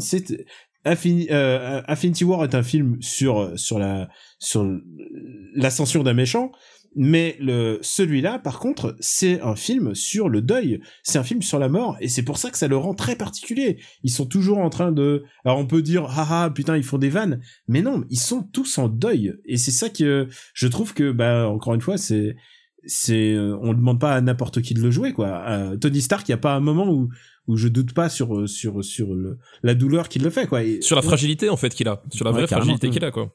sur le fait qu'il a, il a réussi à trouver une sorte de bonheur avec, avec Pepper et avec sa fille, mais quelque part, euh, ça le travaille. Enfin, tu vois Pepper à la toute fin, Ah bah, et elle lui oui, dit ouais. tu, tu peux enfin euh, trouver la paix parce qu'elle se rend bien compte que c'est, c'est voilà, il a enfin trouvé la paix, il part apaisé et que il, il vivait, mais d'une manière euh, très difficile avant. Euh, je suis content, Daniel, que tu mentionnes Nebula parce qu'on n'en a pas du tout parlé et c'est un des personnages personnage qui a eu le, plus- le un des plus beaux parcours. Voilà, c'est un personnage qui euh, était quasiment, enfin, qui était complètement un personnage secondaire dans euh, le premier Gardien de, la Galaxie, euh, qui dans le deuxième trouve un peu d'épaisseur et c'est peut-être un des rares trucs qui- que j'ai trouvé positif dans le Gardien de la Galaxie volume 2, c'était d'avoir développé Nebula. Et là, pour le coup, elle devient vachement importante. Et, euh, et je, suis, je suis très content de, de la manière dont Karen Gillan aborde le personnage, euh, de la manière dont tu, tu vois les deux Nebula finalement qui, euh, s'affrontent. Euh, c'est vraiment un personnage qui, je trouve, a, gagné en épaisseur et a gagné en, étant développé dans Endgame. Et euh, bah, c'est plutôt chouette, ouais. Et euh, bah en même temps, c'est elle qui c'est elle qui sauve tout le monde dans dans la bande dessinée en fait. C'est ça qui est. Bah, c'est ça qui ça est marrant, c'est que c'est elle qui condamne tout le monde dans le film, et dans le même temps, c'est aussi elle qui sauve tout le monde. Non mais vraiment il y a y a des vrais arcs de, de de personnages pour à peu près tous. Hein. Vraiment ils ont quelques. C'est ça aussi euh, cette maîtrise à la Infinity War, c'est que t'as l'impression presque que c'est chronométré avec un une horloge. Euh, ils ont tous leur petit moment quoi. Ils ont tous un petit moment qui les rend attachants. Et euh, et autant Infinity War est un film sur un méchant, là c'est plutôt un film sur les gentils quoi. J'ai aussi vu des gens se plaindre qu'on voyait très peu Captain Marvel, mais elle le dit elle-même. Il y a d'autres galaxies à protéger, il y a d'autres planètes à Et défendre. puis il y elle a est pas trop que la Terre. puissante. Et puis voilà, Ouais. et je suis, je Ouais. suis content qu'il l'ait pas nerfé en fait, parce que quand elle arrive, elle défonce tout, donc c'est pas plus mal. Ça aurait été, euh, ça aurait été triste euh, qu'elle arrive et que finalement elle soit pas si forte que Les ça. gars, je veux savoir votre opinion parce que c'est une, c'est une scène qui a beaucoup fait parler et j'ai vu des articles Ah, je sais de quoi tu as parlé. sur je sais scène. quelle scène tu vas parler. Euh, c'est la scène du Girl Squad ou de l'A-Force comme on dit puisque c'est il y a un comics euh, qui s'appelait A-Force, c'était sur les filles Avengers. Et c'est la scène où les filles toutes unies, euh, on y va. Qu'est-ce que euh, Papa, je te sens, je te sens. Ouais, non, non, moi, moi, mon opinion, c'est que sur 22 films du MCU, il y en a un avec euh, un personnage féminin en personnage principal, et les mecs vont nous faire chier pour 30 secondes de scène euh, où il y a que des, que des meufs. Mais allez niquer vos culs, quoi, putain. Euh, non, mais au bout d'un moment, faut être complètement débile. Genre, ah oui, euh, c'est la scène féministe, elle dérange, là, mon dieu. On, on s'est tapé euh, 21 films euh, de 2h30 chacun. Alors, je vous laisse faire le calcul, mais on on n'est pas loin de, de, de 55 heures de film où il y a que des putains de mecs. Au bout d'un moment, arrête, lâchez-nous la grappe, quoi. Enfin, Et c'est- surtout, surtout que c'est tu vois, c'est une c'est- scène de fan c'est- service. c'est quoi- C'est une scène de fan service et on est dans un C'est film de fan service. complètement une scène de fan service. Et, et en voilà. plus, enfin voilà, c'est, c'est, enfin je veux dire, c'est, c'est vraiment une, une réflexion d'abruti. Il y a pas d'autre mot. C'est vraiment une réflexion d'abruti. Et surtout que la scène, en non, plus, moi je peux, je elle, peux- est, elle est Eh, mec, jouissive. je peux comprendre aussi que euh, il y a des gens. Non, moi je dirais pas abruti, mais il y, y a des gens. Ah si si si non mais si. Au bout d'un moment, faut, faut employer les mots. Faut les mots. il y a eu des articles, il y Non, a eu non, des si, articles si, là-dessus. Il y a eu des, des Ah, mais gens. des articles écrits Oui, par mais, des abrutis. non mais, je- non, mais c'est- pas parce que t'écris 4000 signes que t'es moins abruti qu'un autre. Ça a rien à voir. Ça a rien à voir. Je, je, je connais des mecs, ça fait 20 ans qu'ils sont journalistes dans un domaine spécialisé. Ça fait 20 ans qu'ils disent de la merde, qu'ils sont tout aussi cons qu'il y a, que- qu'à l'époque. Ça n'a rien à voir. Le volume n'a rien à voir D'accord, là-dedans. Ce tu que vois, je veux dire, c'est- ce que je veux dire, c'est que euh, c'est que tout d'un coup t'as une scène qui a, qui a un propos. Il y a une scène qui a un propos, c'est genre on veut faire du fan service, on veut faire du fan service au public féminin qui va aussi voir les va aussi Mais voir oui, les films. mais Comme ils ont fait du fan service pour à peu près tous les publics, sauf le public gay, parce que le public gay, la seule chose qu'ils ont, c'est la même chose que les filles, c'est-à-dire les scènes où euh, Thor va euh, se baigner dans un dans un bain au lait d'ânesse dans dans Alors, Avengers Bah, 2. justement, dans, dans Endgame, ils ont le personnage euh, humain euh, qui qui euh, qui témoigne euh, dans le, groupe qui- de soutien de Captain ouais. America.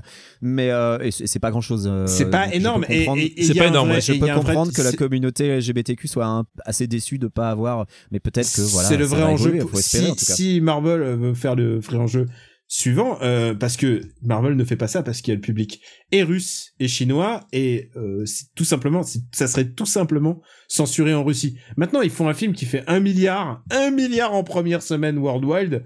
Je sais pas s'ils pourraient pas. euh, Ils, ils peuvent peut-être se le permettre. Ouais. Genre, euh, Euh, mais après, pour- après, est-ce que ça a une finalité dans les films? Pour moi, le fan service Bah, n'a pas de finalité. Le fan service, il est Non, là mais juste pour faire plaisir. S'ils font Alpha Flight, s'ils font Alpha Flight, on peut avoir un personnage gay et voilà, ce serait, ce serait bien. Mais, mais, Euh, mais- pour, mais- pour revenir sur la scène dont tu parlais, pour revenir sur la Ouais, scène dont tu parlais, euh, je pense qu'il y a une critique à la limite qui est légitime, c'est euh, euh, la manière dont la scène est, est faite. C'est genre Captain Marvel et toutes les autres nanas autour qui font ouais, elle a son équipe avec elle. Oui, mais bon, elle en a pas tellement besoin en fait. Captain Marvel, elle est tellement puissante qu'elle a pas besoin des autres. Mais dans la pratique, moi, j'étais content de voir cette scène. C'est du pur fan service, tu l'as dit. Et dans la salle, tout le monde, j'ai entendu des hurlements de joie. Ça a fait plaisir à plein de gens. Mais ça faisait, gens du qui trouvent tramp- que- ça faisait du trampoline sur mon fauteuil, sur mon fauteuil aussi. hein. Non, mais- non, mais toutes voilà, exactement. Et donc, quand, quand ça fait plaisir aux gens, mais que ça me fait pas plaisir à moi, je me dis, c'est peut-être pas pour moi.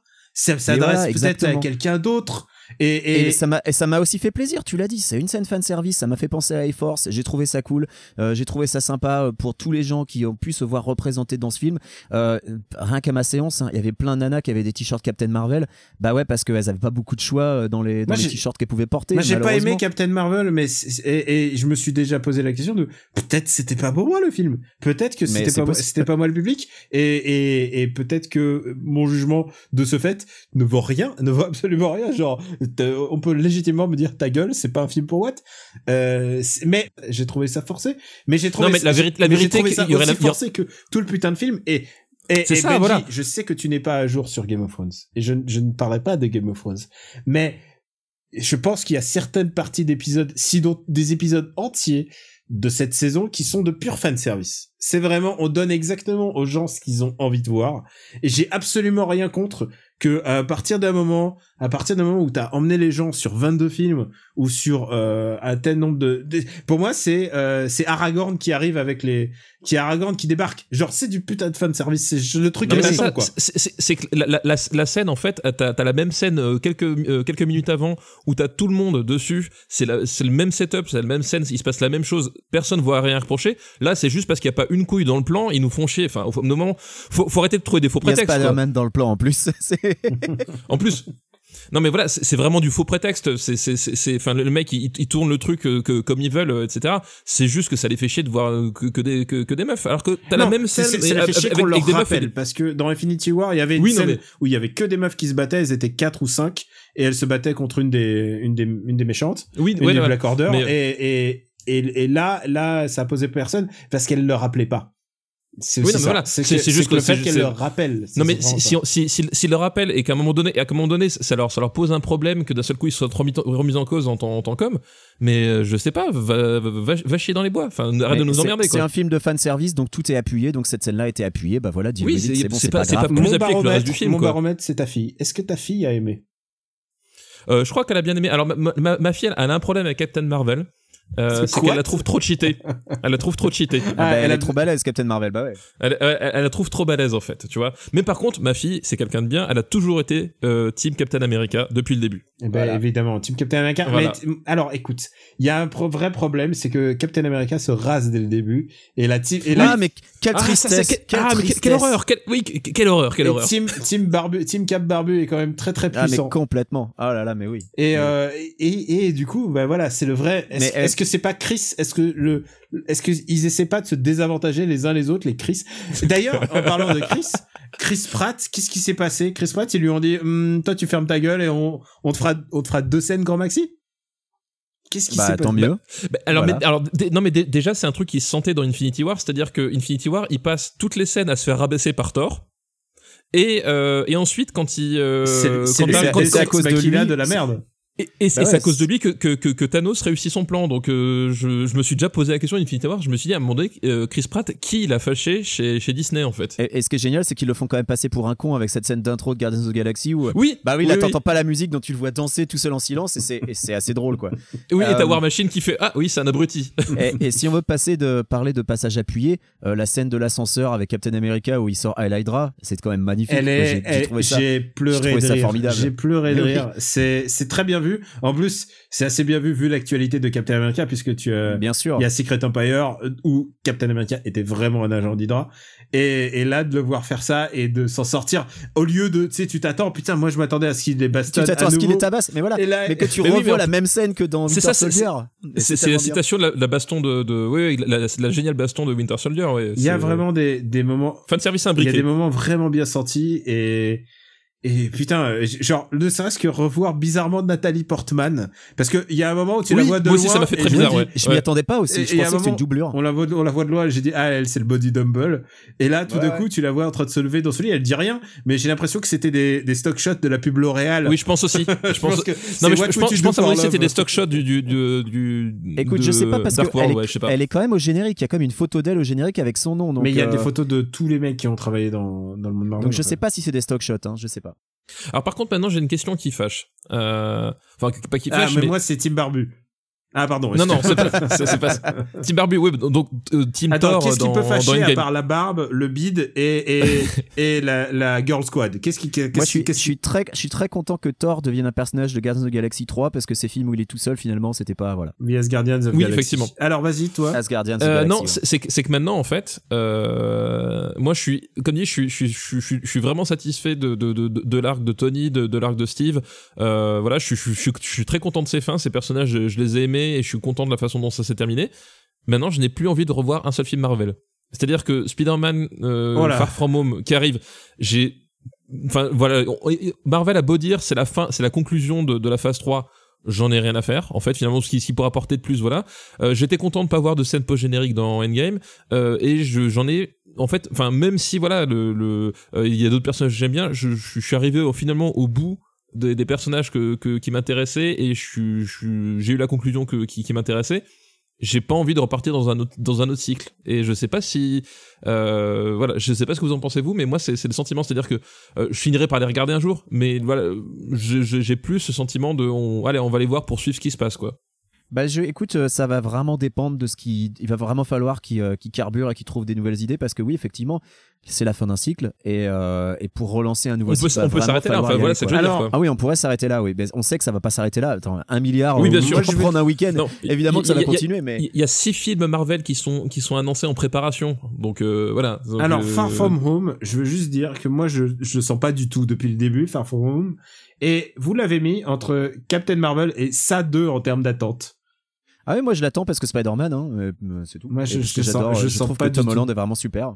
Je sens pas, je le sens pas du tout. Mais bon, l'important, c'est que Fast and Furious Hobbs and Show reste quand même très très haut. Ah là là Et- là là, j'ai revu le trailer avant le film. Ah là là là là, je l'attends tellement. Peut-être. tellement. Oui, le nouveau trailer est tellement bien. On l'a, on en a fait un Parlement Hobbs and Show euh, très rapide Exactement. dans les bonus, dans les bonus. Donc pour les gentils euh, donateurs Patreon de. Mais oui, mais Black Superman quoi. Mais Donc, ouais. donc nous, on, on a, on a fait, euh, on a fait ça et ensuite on a parlé de Cannes. Mais je peux te dire que Cannes n'a plus aucune importance quand tu as Hobbs and Show. Bah, est-ce que Hobbs and Show. sera à Cannes? Euh, non, non, bien sûr que non. Bah voilà, donc Cannes n'a aucune importance. Par contre, euh, je reprends notre classement et Avengers Endgame était deuxième dans nos top des attentes. Est-ce que ça méritait tout ça? Bah on le verra à la Bah, fin, hein, ça va dépendre des autres. hein. C'est ça, ça dépend des autres. Euh, Pour l'instant, je, je, Je peux dire que que, ce que c'est j'ai au-dessus vu de de, Dumbo et de Hellboy pour l'instant, je peux te le dire. et, et, et de Alex et, et de roi. Captain Marvel. et de, et de Captain Et de Marvel. Captain Pour l'instant, donc, c'est dans l'ordre. Et, euh, et j'ai et vu aussi la, la bande-annonce de John Wick 3 euh, sur grand écran juste avant euh, Endgame. Ouais. Je, je, je pense que John Wick 3 pour l'instant euh, est à sa juste place au-dessus d'Endgame. Après on verra si ça. Mais voilà, pour l'instant je suis confiant dans notre classement. Moi j'ai un peu peur de John Wick 3, j'ai peur qu'on soit tous déçus en fait, parce que euh, on a tellement d'attentes pour celui-là qu'ils ont pas le droit de se louper. Est-ce que vous êtes impatient pour le Sou- Souviens-toi de la moustache l'année dernière. Ah oui, oui, non, mais je me souviens. C'est vrai que la moustache avait fait Si très je fort. vous dis 5 juin, qu'est-ce que qu'est-ce que vous attendez le 5 juin? Qu'est-ce que vous faites le 5 juin? Parce que on a les Avengers français, je rappelle, nous finirons ensemble de Guillaume Canet, qui est les mou- petits mouchoirs 2 que j'ai vu, c'est nul. Euh, et on a on a Pokémon Détective Pikachu, mais surtout le 5 le 5 mai. C'est c'est pas c'est non C'est ça le 5 non juin? non non, 5 juin, euh, c'est euh, X-Men. Ah. Même réaction, putain. Eh ben, Euh, X-Men, ah, pareil, j'ai vu le trailer avant Endgame et euh, ça a l'air à chier, hein. Ça a l'air, mais euh, horrible. Ça a l'air dur. En plus, il ressort le même jour que Le Vieux Fusil, un film qu'on aime bien avec papa. Ah ouais, alors allez voir le vieux fusil plutôt que X-Men. hein. Alors ça, c'est- oui, je vous le garantis. ce- Alors, ce- aux US, il sort le 7 juin, donc vous serez, vous serez des victimes désignées deux jours avant moi. Je, je- on te racontera. On te racontera. On te dira si Sophie, on te dira dans quel film Sophie Turner est la mieux. J'en ai de la chance. Hein. Moi, les films que j'ai eu la chance de voir deux mois avant vous, c'est Hellboy, c'est des trucs comme ça. Alors que pour. euh, Enfin, remarque, Dark Phoenix, c'est pas comme si. Même, même, Endgame, on l'a vu avant toi finalement. Bah ouais, vous l'avez vu avant moi. Donc peut-être ce qu'on va faire maintenant, c'est c'est dire qu'on a dire qu'on a aimé. Donc euh, je crois que c'est on a aimé en fait ce film. Il a répondu Bah, on à a nos aimé- attentes. Moi, je je, Oui, je crois. euh, c'est ça, c'est ça. Je crois que ouais, je crois que je suis comblé. Je crois que c'est le moment de passer à nos recos maintenant. Mon seul problème, c'est que j'avais mis beaucoup de soin à mettre sur pied ce petit jeu pour McLean. Vous avez caché un plan bien huilé. Ouais. Et bah, puisqu'il est si bien huilé, ton plan, tu sais où tu peux te le carrer.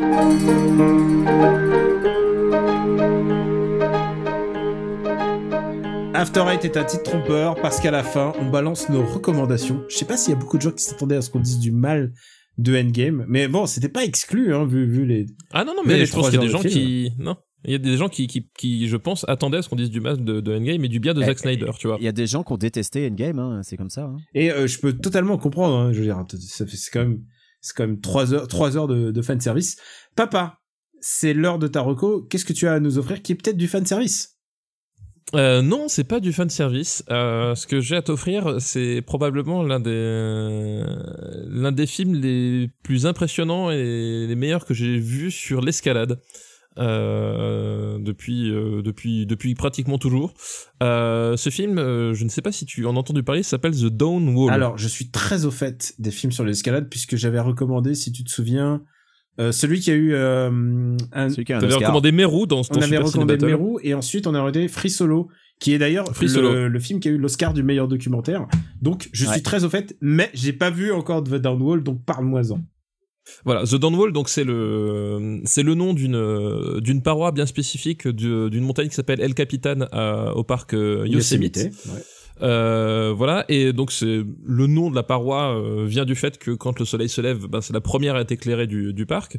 Euh, et cette paroi, elle, est, elle a une particularité, c'est que c'était un, c'est une paroi invaincue par les, les grimpeurs, c'est-à-dire que le, le El il est, il est grimpé de tous les côtés, euh, sauf sur ce mur-là qui est un- qui se présente globalement comme une espèce de gigantesque dalle complètement lisse de granit de, de plus de 900 mètres de, de haut. Et on The Downwall, donc c'est l'histoire d'un grimpeur qui s'appelle euh, Tommy Caldwell.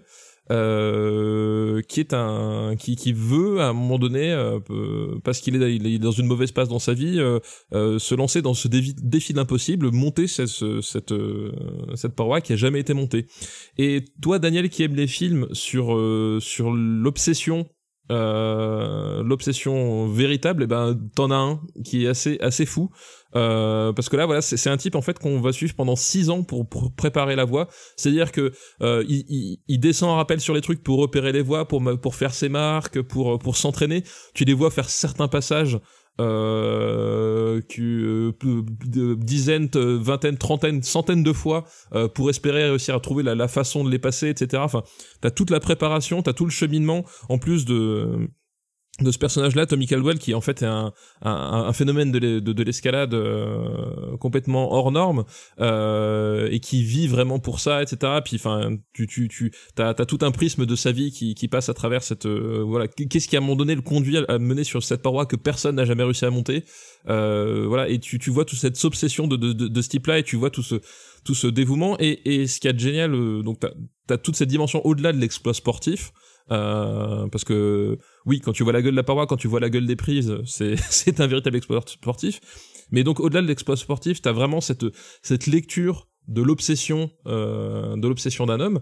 Et t'as aussi l'autre lecture du euh, la loi de la montagne. Qu'est-ce que c'est la loi de la montagne? Bah c'est pas le premier de cordée qui part tout seul en haut. C'est le premier cordée qui à un moment donné euh, arrête tout et met tout en péril pour euh, pour emmener finalement la personne qui l'accompagne euh, avec lui le plus haut possible. C'est-à-dire qu'ils sont deux à faire la à faire l'ascension, euh, Tommy Caldwell et Kevin Jorgensen. Et, euh, et en fait, à un moment donné, il y en a un qui va plus vite que l'autre. Et euh, ils se posent à un moment donné un choix, c'est-à-dire qu'ils ont en Ah escalade, il y a ce qu'on appelle les relais, Ouais. c'est ce qu'on appelle les longueurs. Et à un moment donné, il faut se poser un choix, c'est est-ce que je continue ou est-ce que j'abandonne l'autre? Et t'as toutes ces questions voilà sur qu'est-ce que c'est que la solidarité en montagne? Et euh, t'as des vrais moments de grâce autour de, de toutes ces questions. euh, voilà. Et, comme dit, ça dépasse le simple exploit euh, Red Bull euh, Sport Extrême. Euh, vraiment, t'as- c'est une vraie aventure humaine et t'as le vrai sens de la montagne. Et après, en termes de prise de vue, c'est un film qui est vraiment exceptionnel. C'est-à-dire que la façon dont la montagne est filmée, la façon dont euh, voilà le, le- le- les moyens déployés pour pour filmer ça, c'est-à-dire que t'as as vraiment des vrais plans sur les prises, euh, sur le tu enfin tu comprends vraiment la, la problématique de chaque passage. Euh, de chaque relais, etc. T'as as vraiment ce, ce, ce côté, on, on est avec eux sur la paroi. Il y a des, enfin l'utilisation des, des gros plans et des plans larges alternance. J'ai trouvé ça vraiment euh, super bien filmé, super bien monté. Enfin, c'est vraiment un, un film de montagne absolument, absolument total. Et t'as as un vrai goût, enfin un vrai sens de la, voilà, de la, de la narration, de la dramaturgie de autour de, de toutes ces questions euh, qui sont, qui vont au-delà du sport, quoi. Et c'est, je trouve que c'est un film formidable, même quand tu t'intéresses pas à l'escalade. C'est un film à, à couper le souffle, euh, à couper le souffle et vraiment très profond, quoi. Bah écoute, euh, si tu me donnes vraiment envie, parce qu'en plus, euh, je connais euh, Tommy Caldwell, c'est un, c'est un grand, grand, grand alpiniste. Aujourd'hui, il a, il a 40 balais. Mais et c'est lui qui a assisté justement Alex Honnold quand il a dû graver bah, justement aussi à El Capitan. Mais il a, ils ont pris la voie Freerider, donc du coup et, et là là aussi c'est un film sur le. Je te parle de Free Solo, c'est aussi un film sur l'obsession. Évidemment l'obsession atroce puisque il doit faire un truc sans sans aucune forme de corde ni rien. Enfin, c'est c'est c'est tout simplement de la folie. C'est un film si t'as le vertige, ça va te faire un peu peur. Donc voilà, moi je vais euh, je vais regarder euh, Downwall. Où est-ce qu'on peut le regarder? Eh ben sur Netflix. Ah d'accord. Euh, tout simplement, Euh, tout simplement, il est, euh, il est arrivé sur Netflix a priori il y a pas longtemps. Je suis tombé dessus, on l'a, on l'a regardé et ouais, grosse grosse claque quoi. Bah Free Solo, je crois qu'il est disponible sur National Geographic, la, la chaîne. Donc c'est une chaîne, j'imagine payante. Euh, je sais pas, on m'a dit que c'était peut-être en VF, donc ce qui est vraiment dommage quand c'est un documentaire en plus. Ah c'est con ça. Tu sais, c'est les documentaires doublés à la National Geographic, c'est-à-dire avec la voix par-dessus l'autre. Ouais, je trouve je ça vois, je vois. vraiment, vraiment laid. C'est dommage parce qu'en plus, c'est comme c'est des trucs d'alpinistes, ça mérite d'être euh, un grand spectacle. Donc ouais, Down, euh, ça s'appelle Downwall, c'est ça? Ouais, The Downwall. Je Ouais. pense que je vais me le regarder dès ce soir en attendant une certaine série. Benji, Et vous, la pétez avec vos alpinistes et tout, mais moi aussi je connais un pro de l'escalade. hein. Moi aussi je connais pois chiche, donc. euh, non mais tu sais, tu sais quoi, l'escalade, c'est vraiment absolument, absolument fascinant. J'aimerais bien avoir euh, ce, ce niveau-là et ce dévouement-là, puisque euh, j'étais en train de me tâter après, après le Kilimanjaro, je me suis dit, merde, qu'est-ce que je vais faire? Est-ce que je vais peut-être faire les grands 6, les grands 7 plutôt, les grands 7 pics? Et en fait, bah, l'Everest, c'est vraiment compliqué, putain, parce qu'il faut un putain de budget pour le faire. C'est 50 000, euh, il faut compter 50 000 euros pour le faire, donc c'est pas, je pense que je, je pense que l'Everest, je l'ai, je l'ai barré de ma liste à faire, mais, euh, mais il reste quand même pas mal de pics, et ne serait-ce que chez toi, en fait, papa, il y a, un peu- il y a pas mal de pics intéressants à faire. Ah bah il y a, il y a plein de choses à faire à, à- à la maison comme on dit. Ah bah écoute, Mais tu sais, tu peux, tu peux déjà commencer par l'entrebloc à Villejuif hein, si tu veux t'entraider. C'est, c'est- ça mange pas de tu sais quoi, c'est ça qui est, c'est euh, magique avec l'escalade, c'est que tu peux t'entraîner un peu de n'importe où. Bien sûr. Benji, Faut, faut demander au propriétaire avant quand même parfois dans certains lieux. Hein. Benji, qu'est-ce que tu as à nous recommander Euh, alors moi, comme je suis super fort pour me faire spoiler les trucs, euh, je me suis dit, il faudrait que je fasse la saison finale du Walking Dead de Telltale avant euh, de, de la lire sur un sur un thread Twitter qui n'a rien à voir, parce que mine de rien, moi je m'étais, euh, j'avais quand même pas mal passé de temps sur les précédentes saisons, donc euh, alors on sait euh, les les problèmes qu'a connu le studio, hein, euh, le studio Telltale qui a donc fermé, euh, je crois que c'était immédiatement après la sortie du deuxième épisode euh, de cette saison finale qui en compte quatre. Ça a vachement servi de pousser les, tous les, les développeurs à, Ah bah. à, à faire leur truc très très vite. Hein. Ça, ouais, ça a vachement bien marché le crunch. hein, le crunch, voilà, exactement. Euh, et donc voilà, donc je, j'ai terminé Walking Dead The Final Season. Alors, euh, on va rappeler euh, rapidement que euh, c'est donc une série de jeux de Telltale, des jeux d'aventure. Euh, Il y a quatre saisons. Je crois que les premières saisons, la première saison a cinq épisodes, je crois, et ensuite c'est entre 5 et 4. Euh, il me semble que la saison 3 en avait 5 aussi. Toujours est-il que cette saison ultime en a 4. Euh, et on suit donc, euh, il y a un personnage central que l'on suit, mais que l'on n'incarne pas forcément, euh, qui est Clementine. Et Clementine, quand la première saison commence, c'est une enfant. Et en fait, on, dirige un personnage qui s'appelle Lee et qui va être un peu son tuteur, puisque les parents de Clementine ont disparu. On suppose qu'ils sont morts dans l'épidémie, puisque The Walking Dead raconte bah, l'arrivée de, zombies suite à, on sait pas trop, il y a un événement qui provoque toute cette, cette peste zombie. Euh, une des particularités du jeu, c'est d'être canon avec la BD. Euh, et il y a des personnages de la BD qu'on retrouve aussi dans euh, le, jeu vidéo Walking Dead. Et puisque c'est donc c'est dans le canon de la série de comics, eh ben ça ça, reste cohérent. Et c'est donc très très bien fichu. Et la première saison de Walking Dead avait quand même un peu fait parler d'elle parce que c'était à la base présenté comme un point and click et dans la dans la tradition entre guillemets Telltale, un point and click dans lequel euh, les choix que tu fais, les décisions que tu faisais avaient une influence sur euh, ce qui se produisait euh, ensuite. Alors c'était pas nouveau dans les jeux Telltale puisqu'ils avaient déjà essayé de le faire avec des jeux précédents. Je pense par exemple à Jurassic Park de triste mémoire parce que c'est un jeu affreux qui est un festival de, quick time events et qui est vraiment insupportable à jouer, mais quelque part qui a ouvert la voie de Walking Dead. Alors sans le talent d'écriture, hein, ce qui avait vraiment fonctionné dans le premier Walking Dead, c'était le, le talent d'écriture. Et donc, dans la première saison de Walking Dead, on, accompagnait Lee et Clementine. Ensuite, dans la saison 2, on jouait Clementine. Dans la saison 3, on joue un autre personnage qui rencontre Clementine. Et dans la saison 4, on joue de nouveau Clementine. Il faut savoir qu'entre les quatre saisons, eh ben, elle a vieilli. Euh, on commence avec euh, une gamine qui doit avoir 8 ans et euh, dans la dernière saison, elle en a, doit en avoir 16, facile. Et elle s'occupe elle-même d'un enfant. Que dire sur cette dernière saison? Eh bien, c'est que un des trucs qui était souvent reproché à la série Walking Dead, en tout cas à la série de jeux Telltale Walking Dead, c'est que les, choix finalement étaient plus cosmétiques qu'autre chose, n'avaient pas vraiment d'influence, ce qui est vrai, et c'était vrai avec beaucoup de jeux Telltale qui étaient sortis ensuite, comme euh, The Wolf Among Us, qui d'ailleurs pour moi avait le principal défaut d'avoir exactement la même fin que euh, la, saison 1 de Walking Dead, euh, avec le jeu Borderlands par exemple, qui était très bon. Euh, c'était euh, souvent euh, le reproche qui était fait, voilà, c'est que c'était cosmétique, que tes choix n'avaient pas tellement d'influence. Et c'est vrai, euh, c'est que les choix finalement, euh, ils t'amènent à, une, fin qui est relativement similaire, euh, quelles que soient les décisions que tu prends. Mais il y a des titres qui arrivent mieux à le masquer que d'autres. Et si la magie disparaît au deuxième playthrough, et c'est vrai, par exemple, enfin, tu peux pas vraiment refaire Walking Dead, tout comme tu peux pas vraiment refaire Life is Strange. Quand tu le fais, la magie disparaît. Mais si tu le fais la première fois et que ça marche, ben pour moi, l'objectif est atteint. Et c'était pas forcément super réussi avec la saison 2 de Walking Dead, qui était globalement une déception. Euh, surtout qu'elle faisait suite à un épisode spin-off qui s'appelait euh, 400 Days, euh, dans lequel on jouait plein de personnages différents qui étaient tous amenés à se retrouver et euh, à ensuite apparaître dans la saison 2 de Walking Dead, sauf qu'ils apparaissaient, c'était limite du caméo, c'était euh, du niveau d'un caméo de Stanley, donc ça n'avait vraiment aucun intérêt. Euh, mais dans la saison 3, c'est déjà beaucoup mieux tourné. Je trouve que dans cette saison finale, les choix qu'on peut faire euh, amènent à des relations avec d'autres personnages qui, pour le coup, ont du sens et qui vont euh, bah, euh, euh, justement provoquer euh, soit euh, euh, le décès de certains personnages euh, ou euh, la survie. Et donc, euh, quelles que soient les décisions que tu prends, ça va avoir une, influence sur le petit gamin qui t'accompagne. Donc, tu as, as un petit gamin qui s'appelle AJ, Alvin Junior, qui est avec toi. Et en fait, la façon que tu vas avoir de réagir et d'interagir avec lui va façonner euh, la personne que AJ va être. Et à la toute fin du jeu, on te, on te dit, voilà, AJ, euh, euh, en fonction de ce que tu as dit, il est ça, il est ça, il est ça, et tu, tu façonnes sa personnalité. Je trouve que c'est une approche vraiment super intéressante. Donc la dernière saison de Walking Dead est plutôt bien écrite. C'est pour ça que je recommande. J'ai eu ma petite larme à l'œil deux fois. Ils m'ont quand même eu. Je me suis fait euh, tous les jeux de la série et je suis quand même tombé dans le panneau. Donc euh, je recommande pour les gens euh, qui auraient peut-être abandonné après la saison 2 euh, de vraiment s'accrocher. La saison 3 vaut le coup et la saison 4 encore plus. Et je peux comprendre que la saison 2 vous ait donné envie d'abandonner parce qu'elle était pas terrible, mais il faut aller au bout. Et puis après, c'est pas des jeux super longs. C'est une heure et demie par épisode, donc globalement en, en 10 heures, vous avez fait les saisons 3 et 4 et, euh, et je pense que ça vaut vraiment le voyage parce que bah c'est c'est vraiment euh, des jeux qui qui sont touchants et euh, qui qui arrivent quand ils y arrivent en fait, ils, ils te font pleurer, ils te font ressentir des émotions et c'est bah c'est c'est le but quoi. Donc euh, voilà, Walking Dead The Final Season, je veux pas trop en dire, c'est vraiment réussi pour moi, c'est c'est du tout bon. J'ai une question que t'as, je- je pense pas évoquer. C'est et ceux qui l'ont jamais fait. Est-ce que ça vaut encore le coup?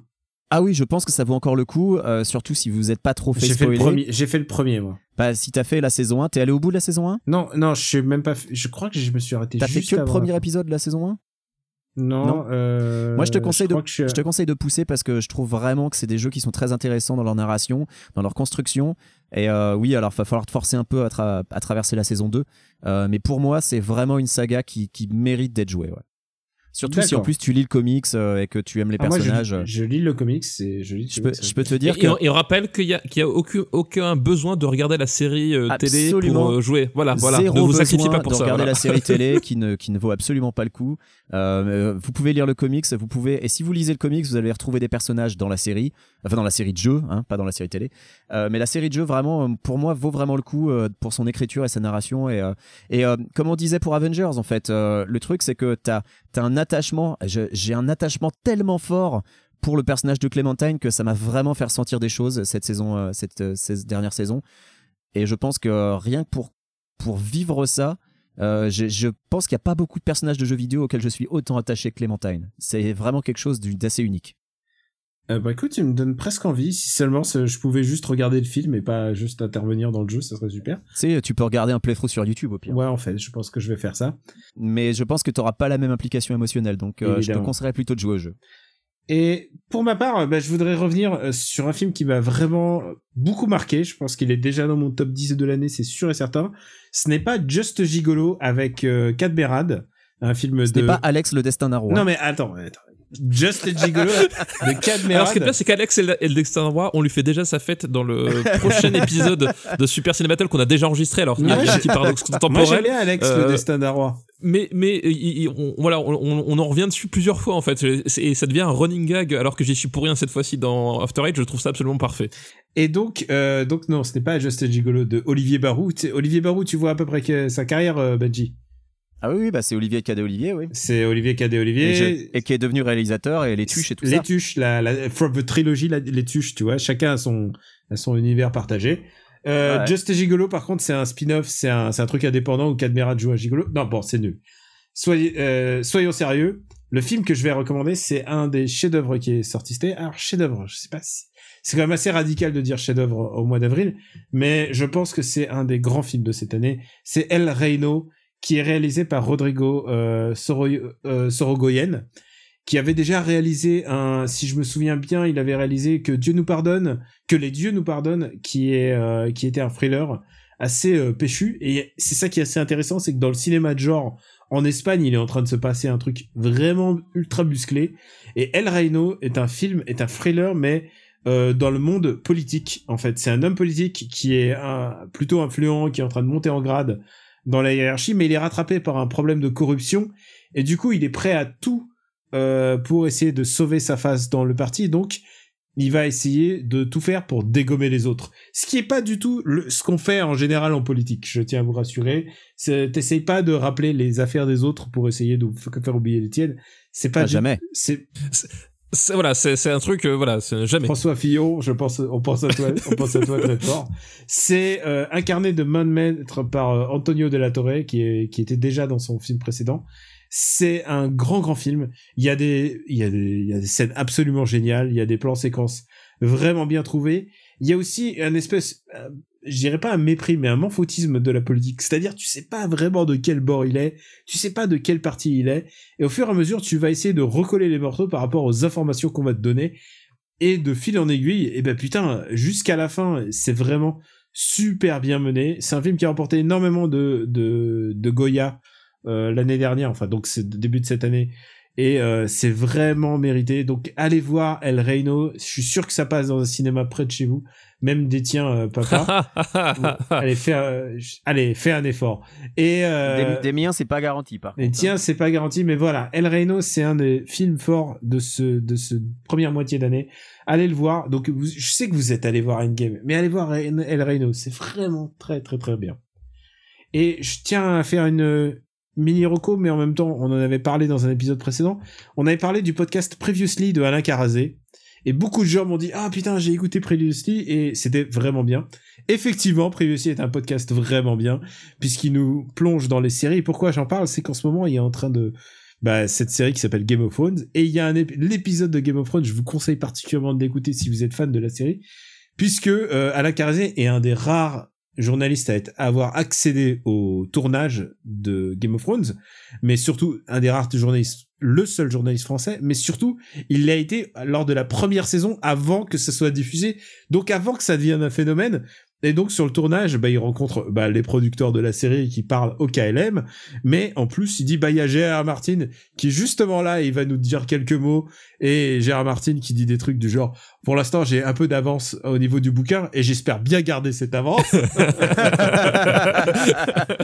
visionnaire, le gars, visionnaire. C'est génial parce qu'il n'a pas le droit de prendre de photos, il n'a pas le droit de filmer, donc du coup, il le fait en mode euh, et là je suis devant un décor et tout. C'est vraiment super. Donc tous les épisodes valent le coup. On, on en avait parlé à l'époque de Urgence puisqu'on avait beaucoup parlé d'Urgence. C'est ça, ouais. Super on a fait un revival euh, urgence, ouais. Mais là, en l'occurrence, il, euh, il parle de Game of Thrones et ça valait le coup de le souligner parce que je sais que beaucoup de gens sont, sont sur Game of Thrones en ce moment.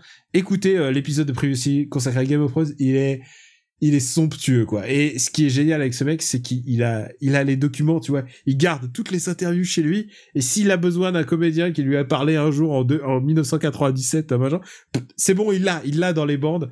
C'est, c'est- je pense que c'est un podcast qui demande vraiment beaucoup de temps, vraiment beaucoup de préparation et ça mérite d'être écouté. Donc, euh, si vous n'avez pas eu écouté encore Previously d'Alain Carazé, allez-y. Et le bon manière d'y rentrer, c'est évidemment euh, par Game of Thrones, mais il y a aussi l'épisode sur Breaking Bad qui est super, l'épisode sur Urgence. Vraiment, euh, c'est du très très bon podcast. Allez-y, euh, di- di- dites-lui que venez de notre part. Voilà, c'est tout ce qu'on peut vous dire.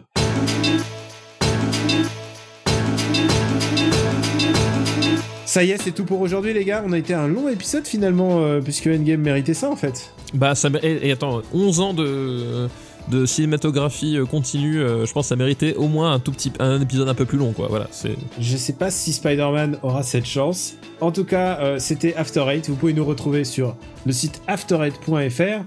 Euh, vous pouvez. Euh... Eh ben tiens, papa, dis-nous où on peut te retrouver. Eh ben écoute, on peut me retrouver euh, dans Super Ciné Battle, le podcast qui est bien et qui parle de cinéma, euh, dans euh, le Grollcast avec mon ami Benjamin François, dont nous allons faire le, prochain épisode a priori très bientôt. Faut qu'on on cale la date, mais ça va sortir très bientôt. Voilà, sur, euh, sur Gamecult aussi, sur Twitter, gkpluginbaby. Euh, et puis, puis voilà, puis déjà c'est bien, puis, euh, puis peut-être euh, la prochaine fois je- on pourra parler de mon bouquin, je ne sais pas encore euh, trop, mais c'est parti chez, chez le maquettiste. Waouh, donc c'est très très avancé alors. Bah oui, oui, là c'est. Ah, là, ça T'as pas de date encore. Non, pas, on n'a pas de date encore précise, euh, mais voilà, on a fait tout- toutes les grosses relectures et là on va, on va commencer à bien préciser la maquette. J'ai, j'ai les. Euh, j'allais dire les pochettes, n'importe quoi, les couvertures. Euh, voilà, donc euh, tout, tout se met en place tout doucement quoi. Ça va être, ça va être une, une véritable petite bombe dans le Landerneau de la littérature et de, et de l'édition. Exactement. Exactement. Bah, bah, je pense me rebaptiser Paul Boulet, en fait. euh, hein, voilà.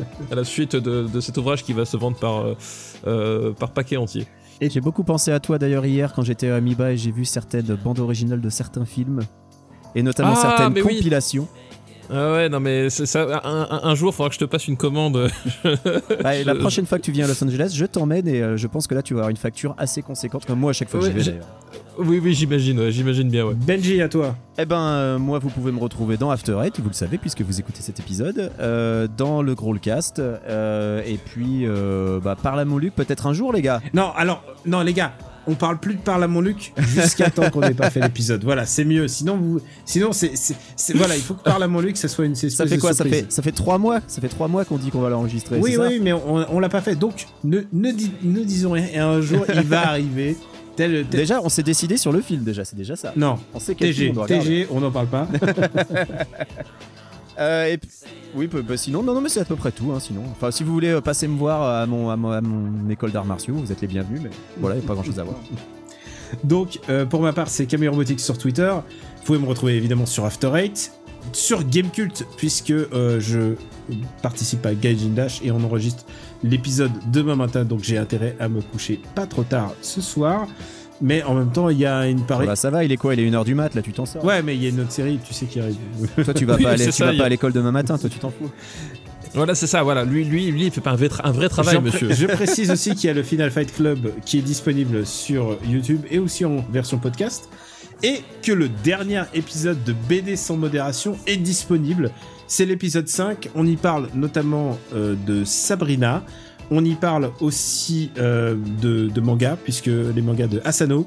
Et puis on a une interview quand même de Cyril Pedrosa, qui est quand même une méga star de la BD française.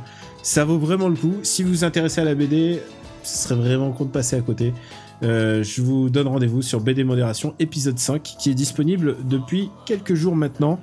Euh, laissez-nous des commentaires, laissez, laissez-nous des étoiles sur iTunes, ça aide au référencement de tous ces podcasts en fait. Bah ouais.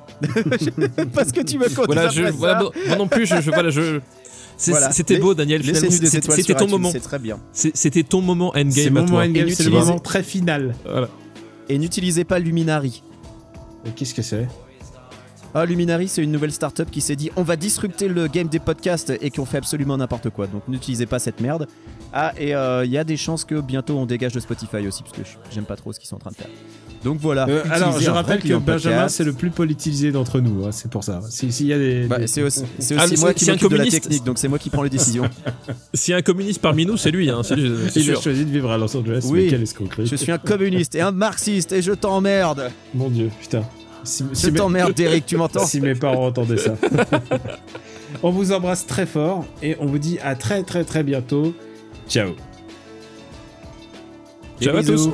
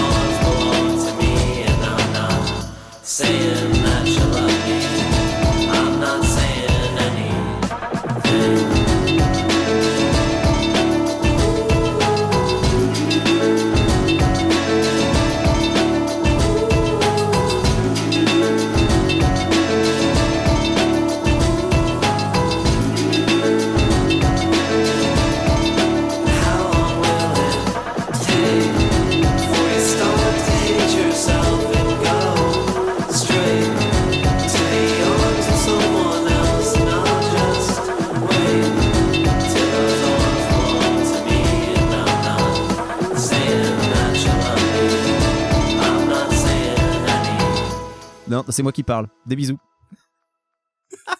C'est lamentable.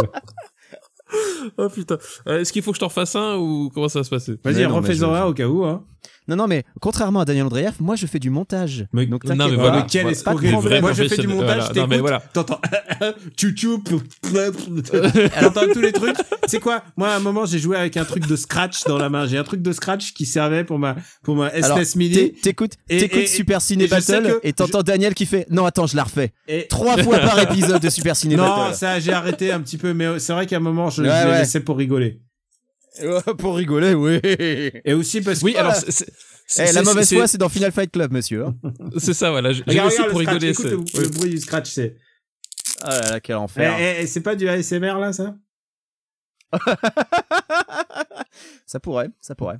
Et regarde. Euh, je, je regarde euh, The Night Would Be King, euh, The Kid Would Be King. 50 millions de pertes pour le studio quand même. hein. Ils ont pas fait ça à moitié. Hein. C'est euh, balèze. Mais quand ça même. veut pas dire que c'est pas bien, hein, je tiens à préciser. Ah non mais attends, 90% euh, positif sur Rotten Tomatoes et surtout je vois Rebecca Ferguson au casting donc je vais être obligé de le regarder. Ah ouais, alors. euh, Ah, voilà, bah, il y a des arguments, un voilà, petit peu, hein, parce que on la voit pas beaucoup. Non mais j'a- j'attends qu'il soit sur Netflix, euh, sur Amazon Prime et voilà quoi. Ah mais tu seras obligé, hein, c'est pour pour le classer à la fin. euh, donc- Ça devrait pas tarder. Euh, la semaine prochaine, il n'y a pas de blockbuster. Euh, je regarde quel est notre prochain arrêt blockbuster. C'est euh, Pokémon euh, Détective Pikachu. Ouais, alors j'ai de plus en plus peur en fait. J'aimais bien sur les premiers Eh trailers bah mais j'ai vu le dernier là et je suis là genre je suis pas sûr en fait, je suis pas sûr du tout. Alors, si tu veux, si tu veux l'avis du euh, de, de, de- ma fille qui, qui, qui joue à, à Pokémon, elle a regardé, elle a vu le trailer avant Endgame, elle s'est retournée vers moi, elle a fait, mais qu'est-ce que c'est que cette connerie? Mais ta sœur, en fait, c'est ton clone. C'est en fait, on t'a fait croire que c'est ta fille, en fait, c'est ton clone. Oui, c'est ça, c'est exactement Et ça. euh, le 22 mai, il y a John Wick Parabellum et, et Ah, c'est Aladdin la même, jour, la même journée. Alors, je sais ce que je vais aller voir au cinéma, tu vois. Et ah bah je sais parce qu'il y a les plus belles années d'une vie, à savoir un film comédie dramatique et une romance de Claude Lelouch. C'est Ah, mais c'est la, C'est le troisième volet de euh, Un, homme et une femme. ouais. avec Jean-Louis Trintignant, Anouk Aimé et Marianne Dénicourt. Parce qu'il y en a déjà eu un 2. Comment il s'appelait le 2 euh... Est-ce qu'il y a Jean-Louis Trintignant sur un cheval qui bute des mecs à moto? C'est ce que je veux savoir. Ah non. le le, Eh, t'es pas à le l'abri, t'es pas à 29 mai c'est Godzilla. Putain, alors Godzilla, Ouais. Godzilla, je sais pas si je vous ai dit, mais c'était avant Captain Marvel. J'ai eu droit à une bande-annonce qui a duré genre 5 minutes, qui était ultra longue. J'ai l'impression d'avoir vu tout le film. Ouais, ouais, les, les bandes annonces, il y en a, y y en trop. C'est, l'anti-endgame à ce, stade-là, là pour Godzilla, c'était euh, c'était un truc exclusif euh, IMAX euh, et ça Ouais. durait mais 5 minutes. J'exagère pas quoi. C'était Parce que là, il- la dernière fois, ils ont balancé le, le combat contre King Ghidorah. Alors Ouais. j'ai fait OK. Merci les gars, c'est cool. c'est- C'est ça, j'ai- j'ai Euh, vu tout le film. Moi j'ai vraiment peur par contre pour in Black International parce que c'est Chris Hemsworth revenu en mode beau gosse. Et, euh, Mais personne n'y croit, personne n'y croit. Tout le monde sait que c'est des effets Tessa spéciaux. Williams en plus que Tessa j'adore. Thompson. Tessa Thompson. Tessa Thompson. pardon. Mais est-ce que je trouve cool, c'est que c'est Valkyrie et Thor. Tu dis, ils doivent vraiment bien s'entendre parce qu'ils font, un- ils refont un film ensemble quoi, juste après. Non, donc, je pense euh, que c'est vraiment c'est un truc d'opportunisme euh, d'opportunisme. Ah oui, non, mais le, le film, je, je m'attends pas à une seule seconde à ce que ce soit ça bien. Moi, je fais partie des rares gens qui détestent Men in Black depuis le 1. Donc, euh, Moi, il y a un truc qui m'a fait marrer dans la bande-annonce. Euh, c'est le moment où, euh, où elle insiste pour prendre le volant. Chris Hemsworth lui fait vas-y, elle s'installe et ils sont en Angleterre et c'est finalement lui qui a le volant. pas Et, fait gaffe euh, à ça. Et, et, et, et, et elle, est assise à côté de lui puis elle le regarde, elle fait putain mais ce truc ça devrait se trouver là. voilà. Et ça ça m'a fait rire. J'ai pas vu cette Alors, bande-annonce. quand tu la racontes, c'est mieux. Voilà.